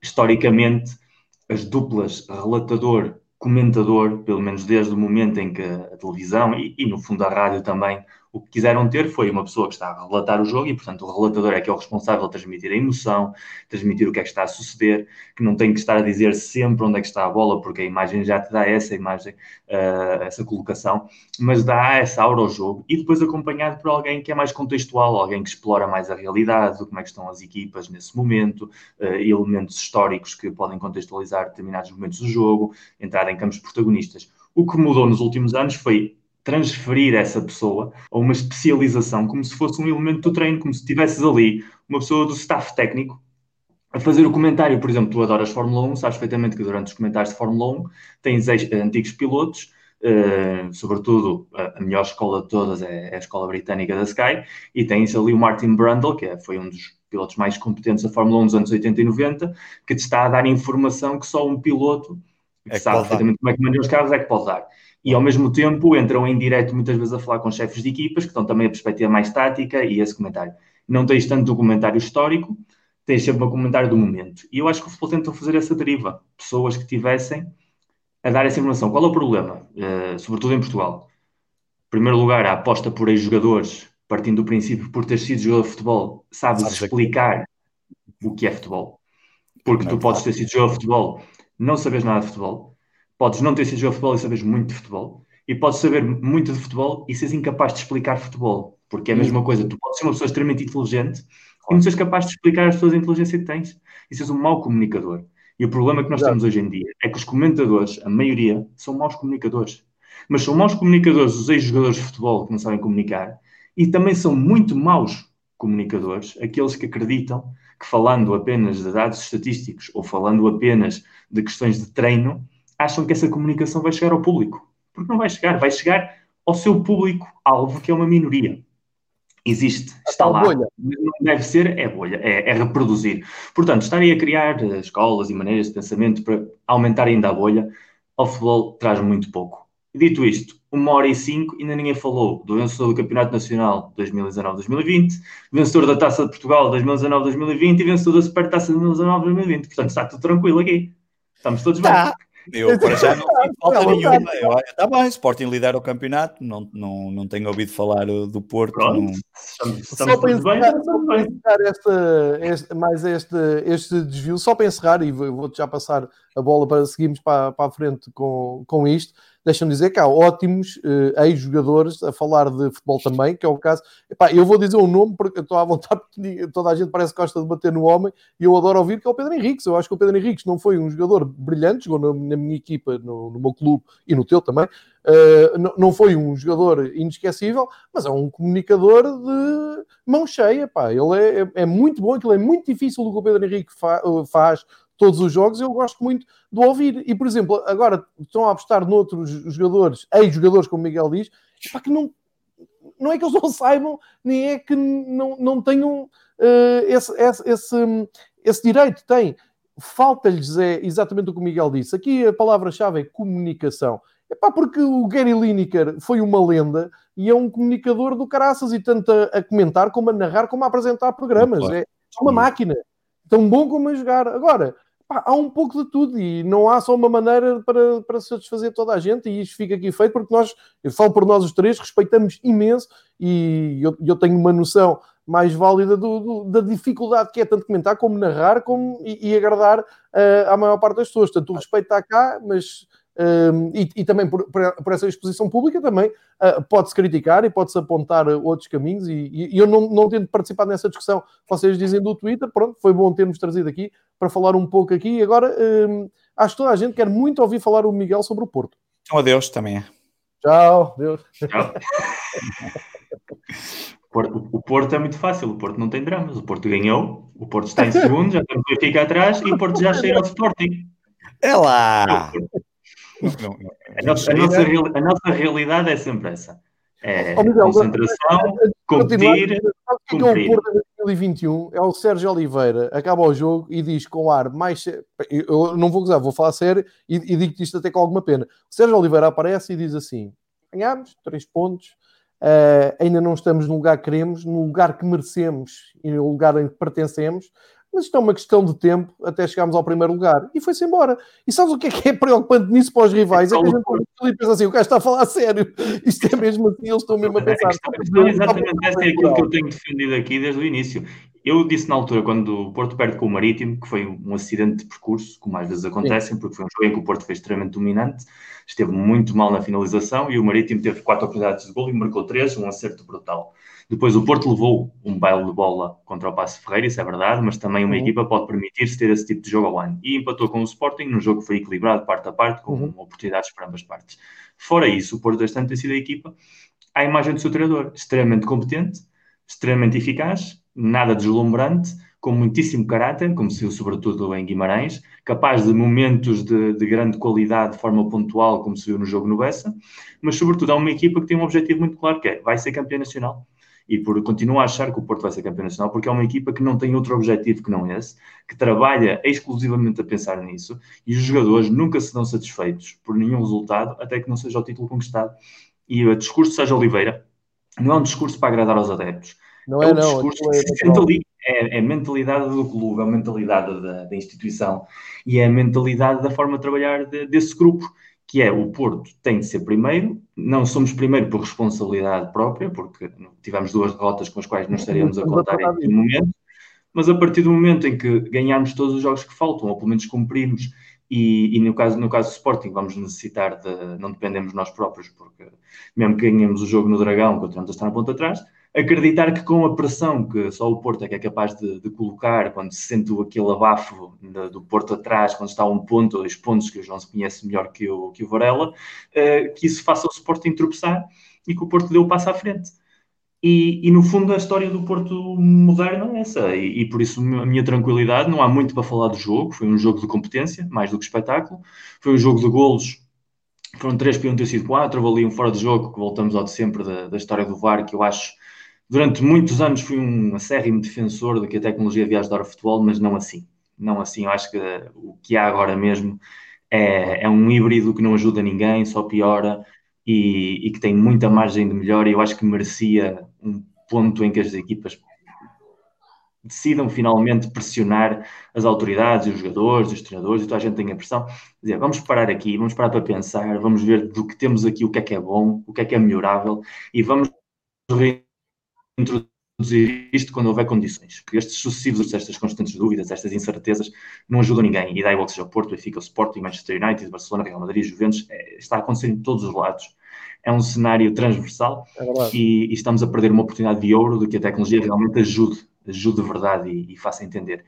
A partir daí, vamos ter um mesmo muito interessante, vamos ter, uh, vamos ter jogos muito interessantes, o jogo Benfica sobretudo, vamos ter a Taça Liga, vamos ter a Taça Portugal, mas eu vejo um Porto em ascendência, vejo um Porto cada vez mais consciente do que é que quer fazer, a inclusão do Taremi no 11 é uma boa notícia porque era um jogador que era necessário e finalmente Sérgio Conceição conseguiu ver isso, vem de certa maneira, condicionar a equipa, porque a presença do Marega com o Taremi uh, obriga a equipa a perder um médio uh, de construção ou, ou, um extremo, porque habitualmente o, o Otávio tem jogado a, a, falso extremo para construir jogo de fora para dentro e isso deixa a equipa um pouco amputada de criatividade, criatividade essa que dá o Luís Dias quando entra em campo e que tem sido decisiva em vários jogos. E, e a partir daí vamos ver os matizes táticos que o Porto vai ter uh, daqui para a frente. Temos Liga dos Campeões em fevereiro mas eu estou super tranquilo e confiante de que as coisas vão ir bem. Gosto de ver o Varela relaxado. Quando estivermos a um ponto do Varela, quero ver se ele vai estar igual a relaxado. E, e, em relação ao Benfica, eu tinha dito aqui há várias semanas que, que íamos passar mais tarde ou mais cedo e, e continuo na minha. Acho que Benfica já tem muitos problemas e o Porto vai, vai se alimentar ainda para mais disso, porque vai ser um aviso a navegantes. Vamos ter sempre alguém naquele balneário a dizer não podemos tropeçar, porque olha o que acontece ao Benfica que tropeça com o investimento que teve. Temos de estar concentrados, temos de estar a cumprir, porque o Sporting não vai ser o Sporting de outros anos e isso para o Porto é maravilhoso. O Porto está no seu melhor quando vê que há alguém que está a ser competente porque isso faz o Porto querer ser mais competente. A melhor coisa que pode acontecer ao Porto é que o Sporting tenha um mês de janeiro brutal porque isso vai permitir, em primeiro lugar, que as duas equipas descolem do Benfica, porque isso implicaria que o Sporting roubasse pontos ao Benfica, e por outro lado vai manter o Porto num grau de concentração máximo, e quando o Porto está na sua máxima concentração é quando melhor está. Deixa-me dizer Olha, aqui uma coisa, Miguel, Estavam aqui a perguntar se eu achava que o meu José era decisivo para o Sporting se era para solidificar, e o Miguel acabou por responder aquilo que eu. Ah, lá está, o Miguel responde por mim, eu nem preciso me preocupar. É, Fico é mesmo contente.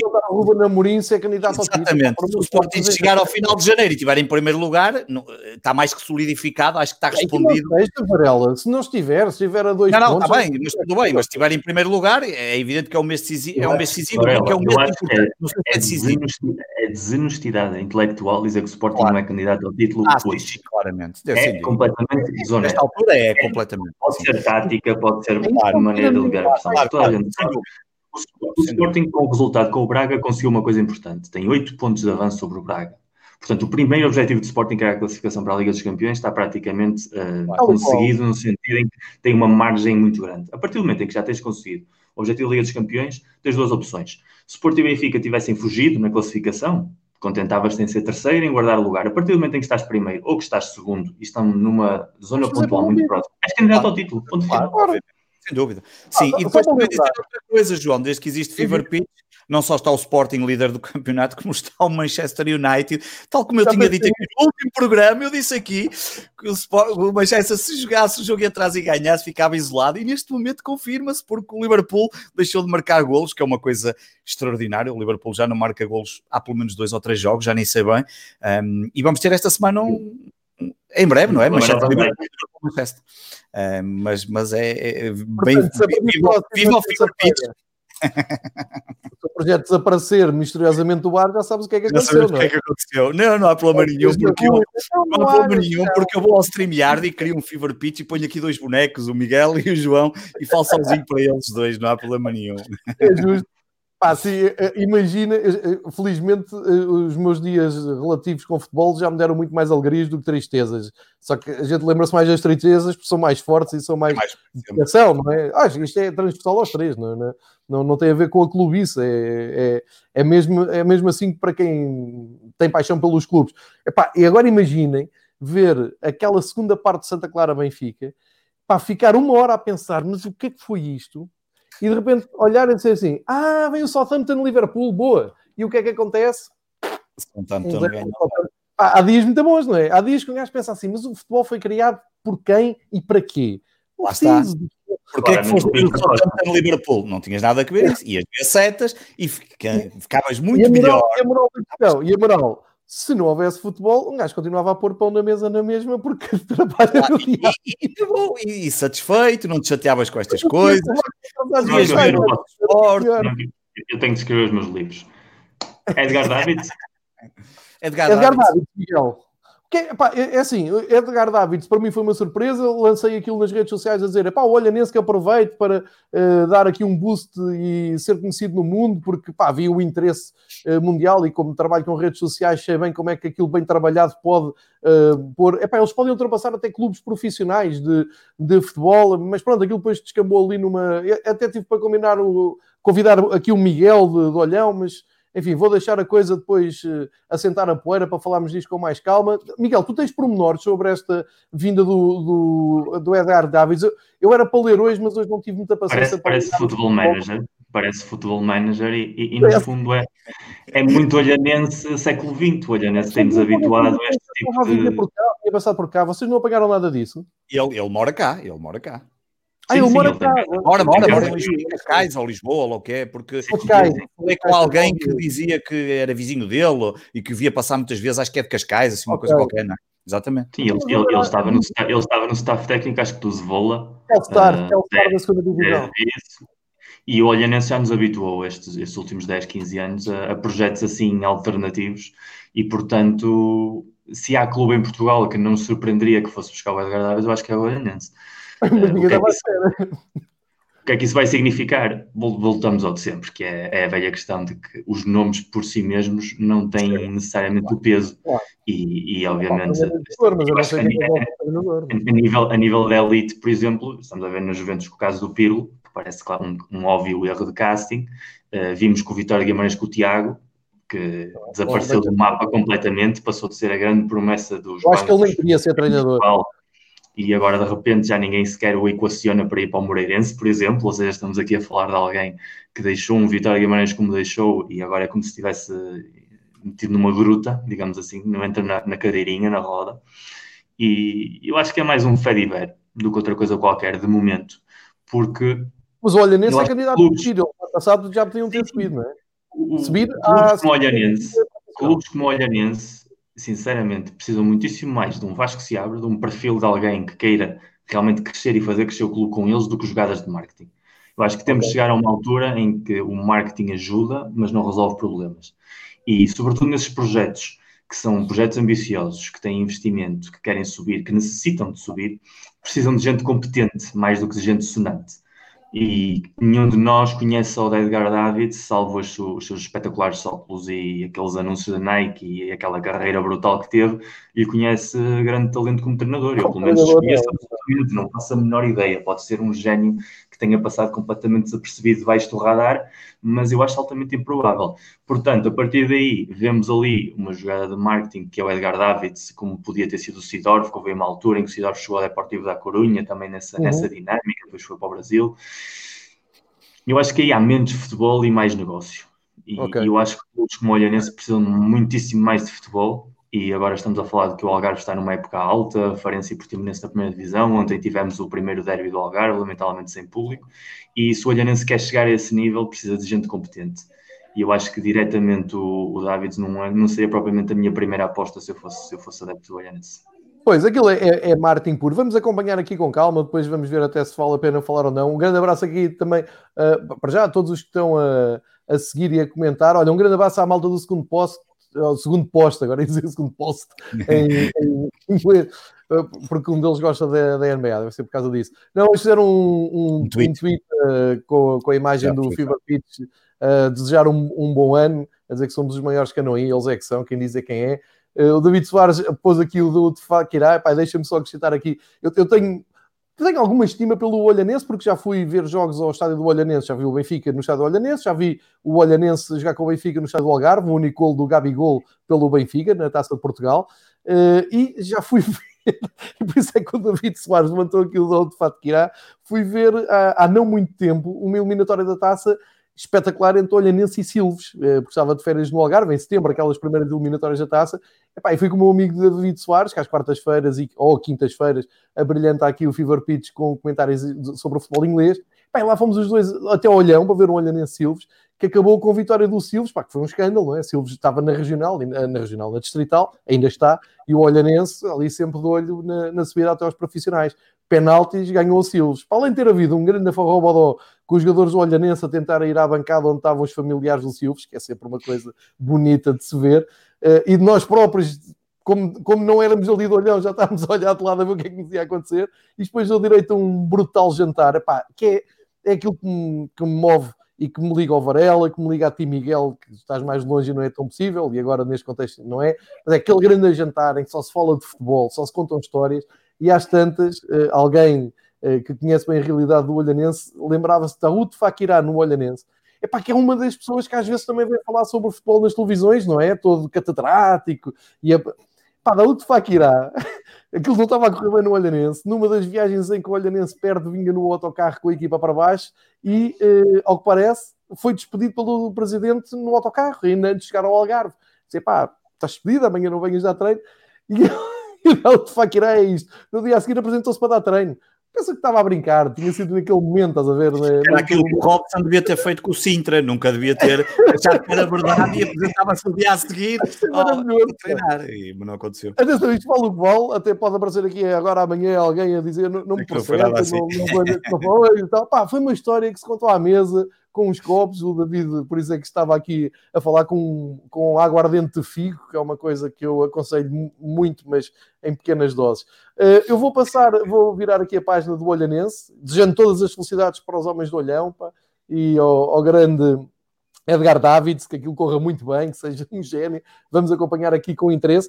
Uh, só aqui uma nota sobre aquilo, não, não sei se apanharam, principalmente o Miguel. O Joaquim Evangelista dá uma entrevista à bola uh, pá, assustador a dizer que o Campeonato de Portugal é uh, um esgoto, é, ele diz que é, é, quase o esgoto da sociedade, isto foi ele que disse, diz que é, é um, um antro de cambalachos, de máfias, máfias locais, de empresários que metem 10 jogadores num clube e depois largam à sua sorte.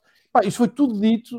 Quem não viu, procurem a entrevista na bola, que é das coisas mais graves, mais sérias e que mais pode mexer no futebol nos últimos tempos. Eu diria que se isto fosse um país a sério, isto estava tudo a ser investigado. Epá, isto foi o que mais.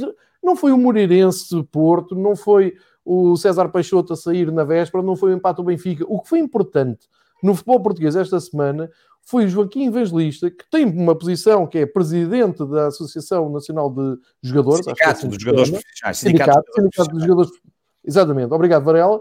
É, mas é uma pessoa com peso. Pá, está lá tudo. Miguel, se tu não viste, eu vou-te passar à entrevista porque aquilo é assustador.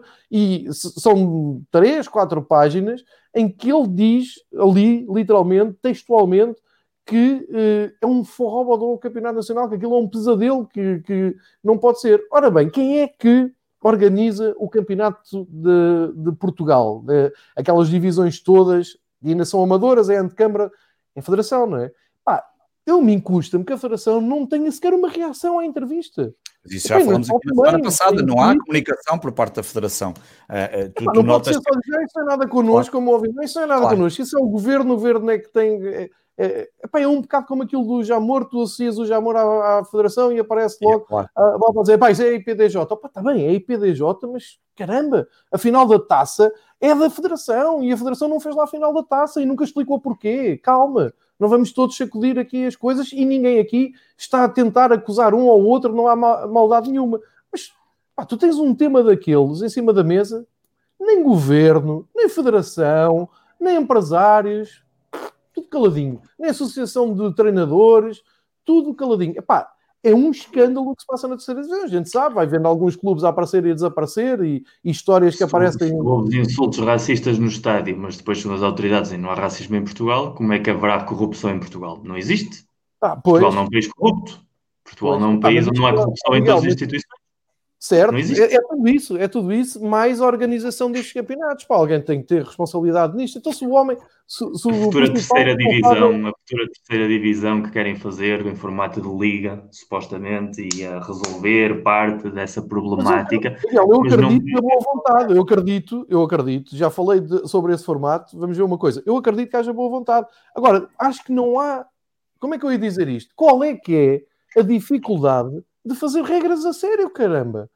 Fazer, de obrigar os clubes é assim, epá, tens dinheiro para pagar ou não tens? Prova que tens. Não tens dinheiro, vai-te embora. Aí ficamos só com 10 ou 20 clubes. Qual é o problema?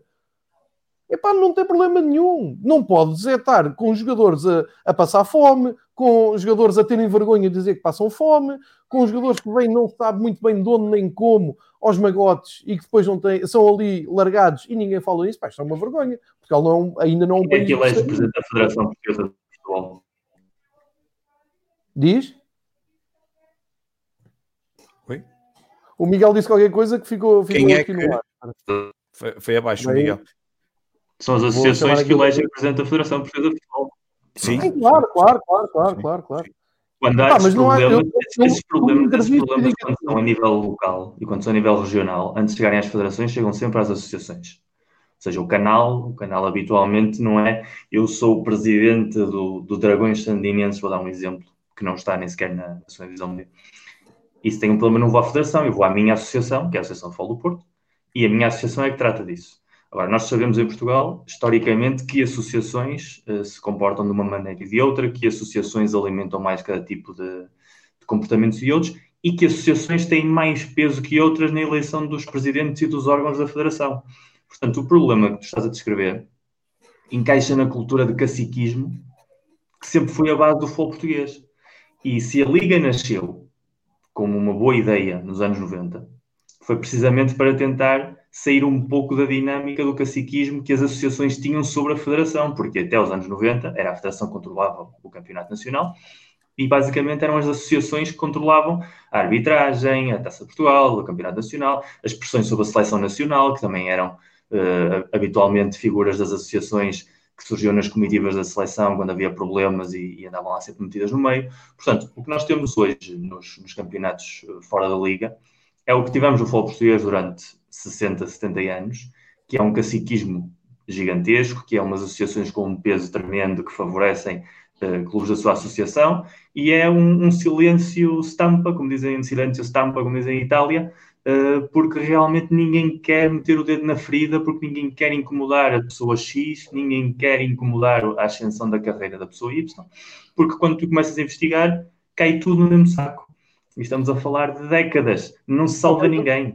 Quando okay. chegas a um momento em que não salvas ninguém, ninguém vai tomar nenhuma ação proativa porque então estás a condenar-te a ti próprio. Então, por isso, subias e continuas a andar. E essa é a realidade do nosso futebol há muito tempo.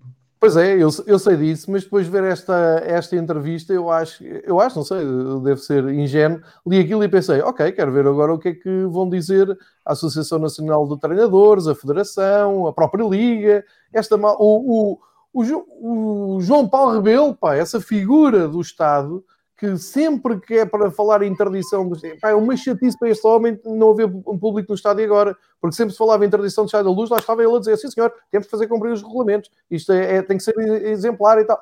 Onde é que está essa gente? Onde é que está a malta que realmente... João, não, não vai acontecer nada porque, não, porque, aliás, nós já falamos aqui há uns. Acho que foi logo no início do campeonato, falamos do, das questões organizativas da Liga e dos controles financeiros. O Joaquim Evangelista, em. Uh, em julho, em julho deste ano, um, quando foi a questão do Aves, não é? Do, dos problemas que o Aves tinha gravíssimos e de todo aquele. Que, que, em Portugal, se fosse um país decente, teria dado uma investigação qualquer para saber o que se lá passou e, e, e, e o que é que por lá se andou a passar e as histórias que se bem, nem vale a pena falar das histórias que se ouvem falar, bastava ir aos Jogos às Aves para se ouvir falar do que é que, do que, é que acontecia na, naquele, naquela sociedade anónima desportiva, mas é o mesmo que usou uma frase muito curiosa que era, na altura dizia ele, não tem havido havido casos de salários em atrasos na primeira e na segunda liga com esta dimensão. Em março foi realizado um controle financeiro e havia cinco clubes em cumprimento, que é uma frase que quase ela própria acaba por se contrariar em si, porque não há salários em atraso, mas é naquela dimensão, de uma dimensão. Depois fizemos um uma pesquisa financeira, um relatório, encontramos cinco, mas só há um que não pagou os outros lá. Enfim, é o futebol português é um bocadinho isto, uh, que, que, que, é o que acontece também nas nossas PMEs, que representam 90% do tecido empresarial durante muitos anos. Vive-se esta coisa, não é? Não se paga os salários aos funcionários, paga-se mal, atrasam-se subsídios de férias, subsídios de Natal, seja aquilo que for. E é um bocadinho, porque na realidade ele deu essa entrevista, que acaba por ser uma entrevista assustadora, que marca, que traça ali um quadro geral do futebol nacional, mas que, mas que, mais uma vez, como quase em todos estes assuntos que são absolutamente fundamentais, não sai cá para fora nada porque ninguém quer saber de nada, porque o que interessa é, é, é, é o que interessa é, é eu até vou falar de uma coisa que aconteceu ao meu clube, mas o que interessa é dar prémios de marketing do mês de novembro, como foi este mês, foi o Sporting, foi premiado, mas o que interessa é estas coisas bonitas, mas depois olhar para o futebol e, manter clubes que, se tu olhares, e eu já disse aqui, se tu fizeres uma análise financeira aos clubes, vais verificar que a atividade operacional dos clubes é completamente uh, uh, negativa e que, no limite, aquilo obviamente só vai gerar clubes uh, em falência financeira e, portanto, aquilo não teria teriam pernas para andar. E, portanto, não, não há ninguém que esteja minimamente preocupado. Um, e, e depois, e na prática só existiriam, digamos, dois modelos. O modelo em que atualmente vivemos, mas que como, como, acontece em Inglaterra e noutros países, onde as regras teriam que ser mais apertadas, e como acontece, como quantas vezes já vimos no futebol inglês, oh, problemas financeiros, eu sei que mais, 9 pontos, ou 10 divisão, ou vai não sei o quê. Então, já aconteceu com Portsmouth e acabou, e era claro. esse, esse é um dos modelos que poderia ser utilizado e que deveria ser seguido à risca. Aqui não, aqui já há clubes que em janeiro já estão à espera de vender jogadores e fazer negociatas com clubes para se prepararem para, para, os problemas, porque a pandemia afetou bastante uh, alguns clubes e, portanto, estão aqui à espera de, de fazer os arranjinhos que lhes permitam manter uh, a sua sanidade financeira.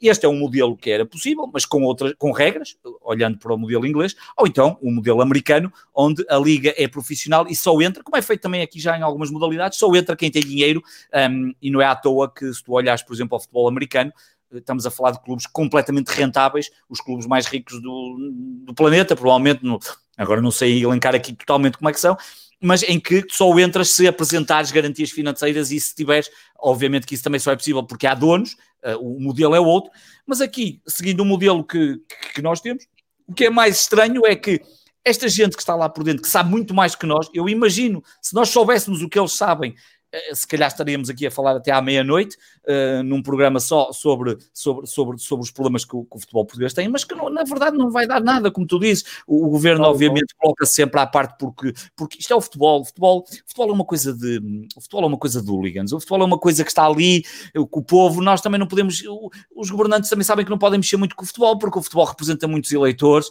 e, portanto, tu também tens que ter algum cuidado, não vais agora estar ali, pá, isto, isto não convém estar a falar, não, nenhum governante gosta de estar a falar falar mal do Benfica, ou mal do Sporting, ou mal do Porto. Isto é, tem mas aqui estamos a falar, mas aquilo é preocupante. Claro, aquilo é preocupante.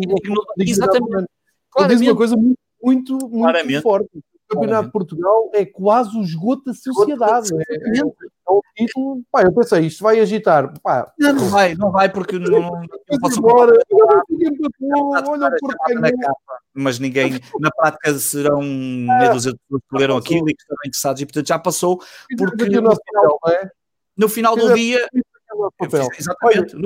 É isso. Cumprimos aqui, uma coisa que eu não sabia da malta que nos ouve, do universo malta que ouve, pá, se houver uma pessoa que se interesse pela entrevista e que vá ver aquilo e que se indigne, já fizemos aqui o nosso papel, que, que é o que é. Eu, para a parte final, queria vos desafiar, uh, porque tenho aqui um palpite, e como vocês também estão envolvidos, como eu, na Taça da Liga, essa competição genial que uh, vem aí atuar mais um campeonato, o campeonato do calendário de, de janeiro, e que estamos todos ansiosíssimos por essa grande Final Four da. Não estamos, mas não. Mas pronto, temos que ir lá e todos vamos querer ganhar. Uh, uma pergunta para vocês. Se. Vocês já estão a ver o que é que isto vai dar. Se a, final, se a Final Four da Taça da Liga meter pessoal na bancada, Sim. Vamos a meio do campeonato. Ainda não houve um jogo do campeonato que se ponderasse, uh, tirando aquele teste que fizeram nos Açores, uh, acho eu. Não, não quero tirar. Não ser vendidos. Conheço muita gente que tem comprado. Muita mesmo. Calma, calma. eu tenho aqui um, uma ideia. 5 mil pessoas vão poder assistir nas bancadas ao, a estes jogos de futebol. Epá, se isto acontecer, primeiro, vocês têm vontade de ir, pá, o Miguel aqui põe um bocado de parte, mas faço aqui pela parte do Miguel, é pá, se me oferecerem um bilhete, não é comprar, é se me oferecerem o bilhete para eu ir, obrigado. Está muito a frio, é Leiria, é muito longe, eu conheço o parque de estacionamento de Leiria, não obrigado. E eu, pá, eu e o Varela devemos ser, os dois juntos devemos ter o roteiro dos estádios todos que estão nas ligas portuguesas uh, profissionais. Segundo, vocês, se isto acontecer, o que é que vocês sentem em relação ao campeonato português que vai decorrendo, não é? Semana após semana, e que ninguém diz nada, como o Miguel já aqui falou. Como é que vocês veem isto? Taça da Liga com. E não estou a dizer que vai ter. É muito fácil. Ver, é muito que é que. Não, não, vai ter público. Não vai ter público. Não vai? Não, não acredito que vai ter público. Sabes que hoje a DGS Mas sabes, Miguel, caso... tinha, precisavam de vários dias ainda para tomar a decisão, a situação epidemiológica é que é, uh, estamos a falar de que a Inglaterra está outra vez em lockdown, também iam ter público jogos da Premier eu acho que não vai, não é?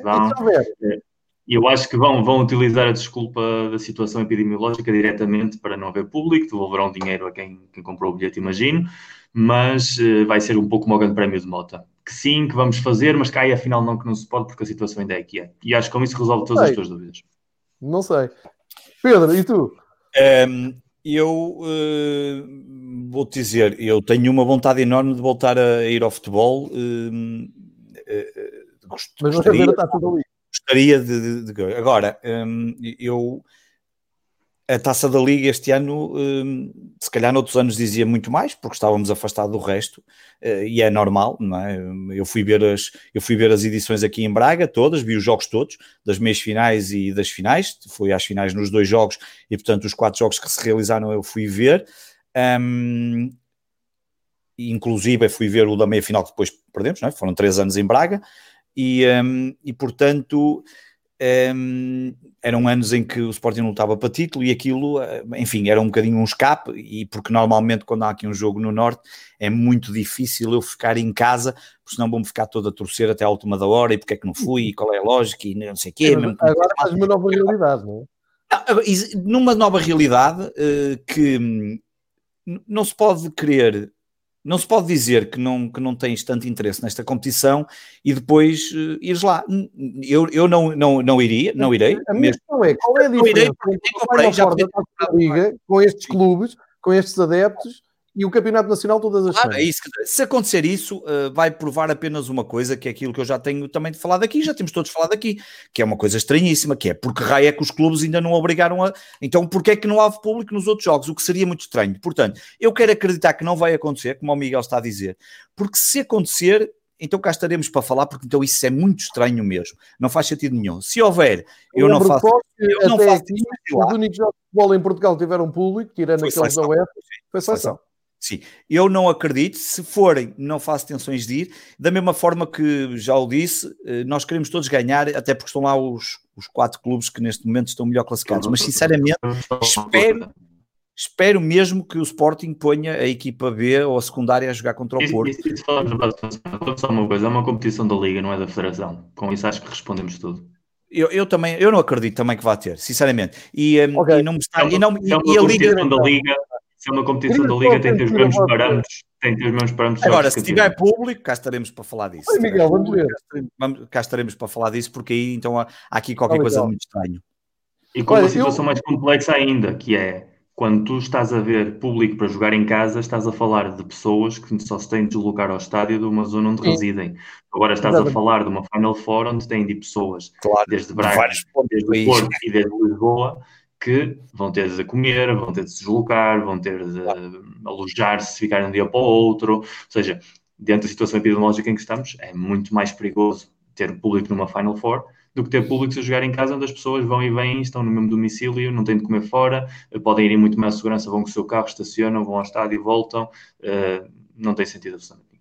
Essa é a parte que eu já sei, mas como vejo aqui alguma expectativa, eu ouvi hoje a DGS a falar sobre isso, porque para mim o, o assunto da DGS era pá, devem estar, mas é malucos, se o campeonato não leva ninguém, porque é que a taça da liga, mas não foi isso que eu ouvi. Mas vamos ver, eu, ah, vamos ver, então deixa-me só medir aqui a pulsação. É ah, voltaremos, antes, do grande, antes do grande prémio de MotoGP, o Varela sabe bem, também se disse durante muitas semanas antes, vamos ver, vamos ver, vamos ver, e afinal não se fez.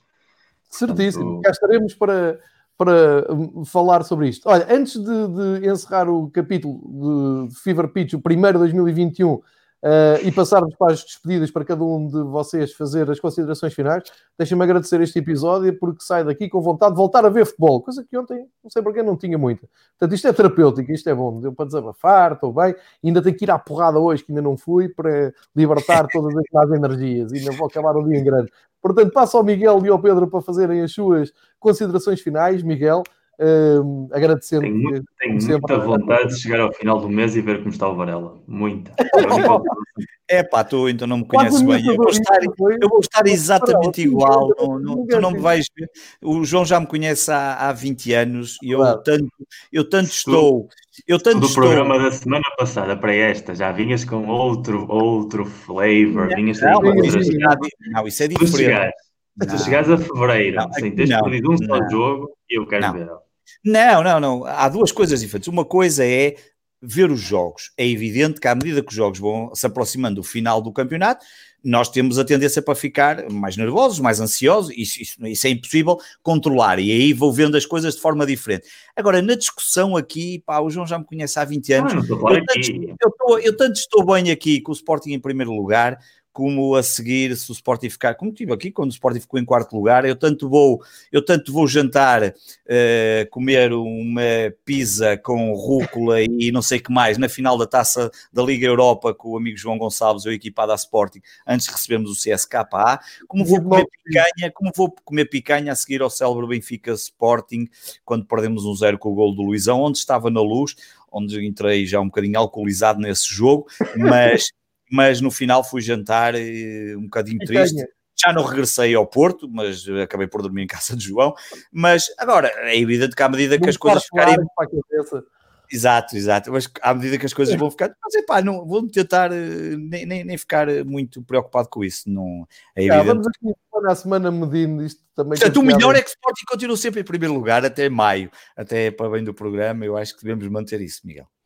Fica aqui combinado. Se Miguel está parado, Miguel está parado ou está a fazer de homem estátua? Não sei, vou aqui adicioná-lo outra ah, vez. Miguel desapareceu. Pois. Frisou um bocadinho, deve ser já da fome. Ah, Miguel. Ah, que estavas parado, a ah, tua imagem.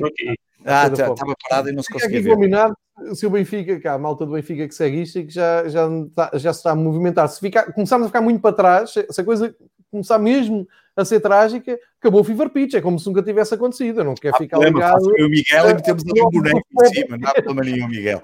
Uh, metemos o StreamYard e metemos ali um boneco, um gajo arranja aí um. Pá, metemos, ó, pomos o João aqui, olha, vamos aqui o João. Pomos o João ali num canto assim. Foi muito favorecido, muito obrigado. Olha, é, epá, Miguel, para ti já é tardíssimo aí em Madrid, é uma hora a mais. Vai É, quem, há quem tenha que fazer mais podcasts, que isto a vida não é assim, que eu tenho que ganhar views e ganhar muito dinheiro, que eu dinheiro agora. Há muitos likes, que nós fizemos imensos likes para viver, pá, encham isto de like, eh, que nós não, não, não somos nada sem, sem os nossos Sim. clubes. Epá, muito obrigado, Pedro, muito obrigado, Miguel. Isto é mesmo terapêutico. Eh, espero para a semana vir mais bem disposto do, do que esta semana. E eh, a todos os que nos ouviram, pá, incrível. Já chegámos a ter aqui 30, 40 pessoas online. Fico só um bocado preocupado com as vossas vidas, que no fim de tarde não terem nada melhor para fazer do que estar a ver três malucos a Já não há discutir meta, é só por isso. percebo. Se calhar, se calhar como o Varela estão a fazer cinco coisas ao mesmo tempo.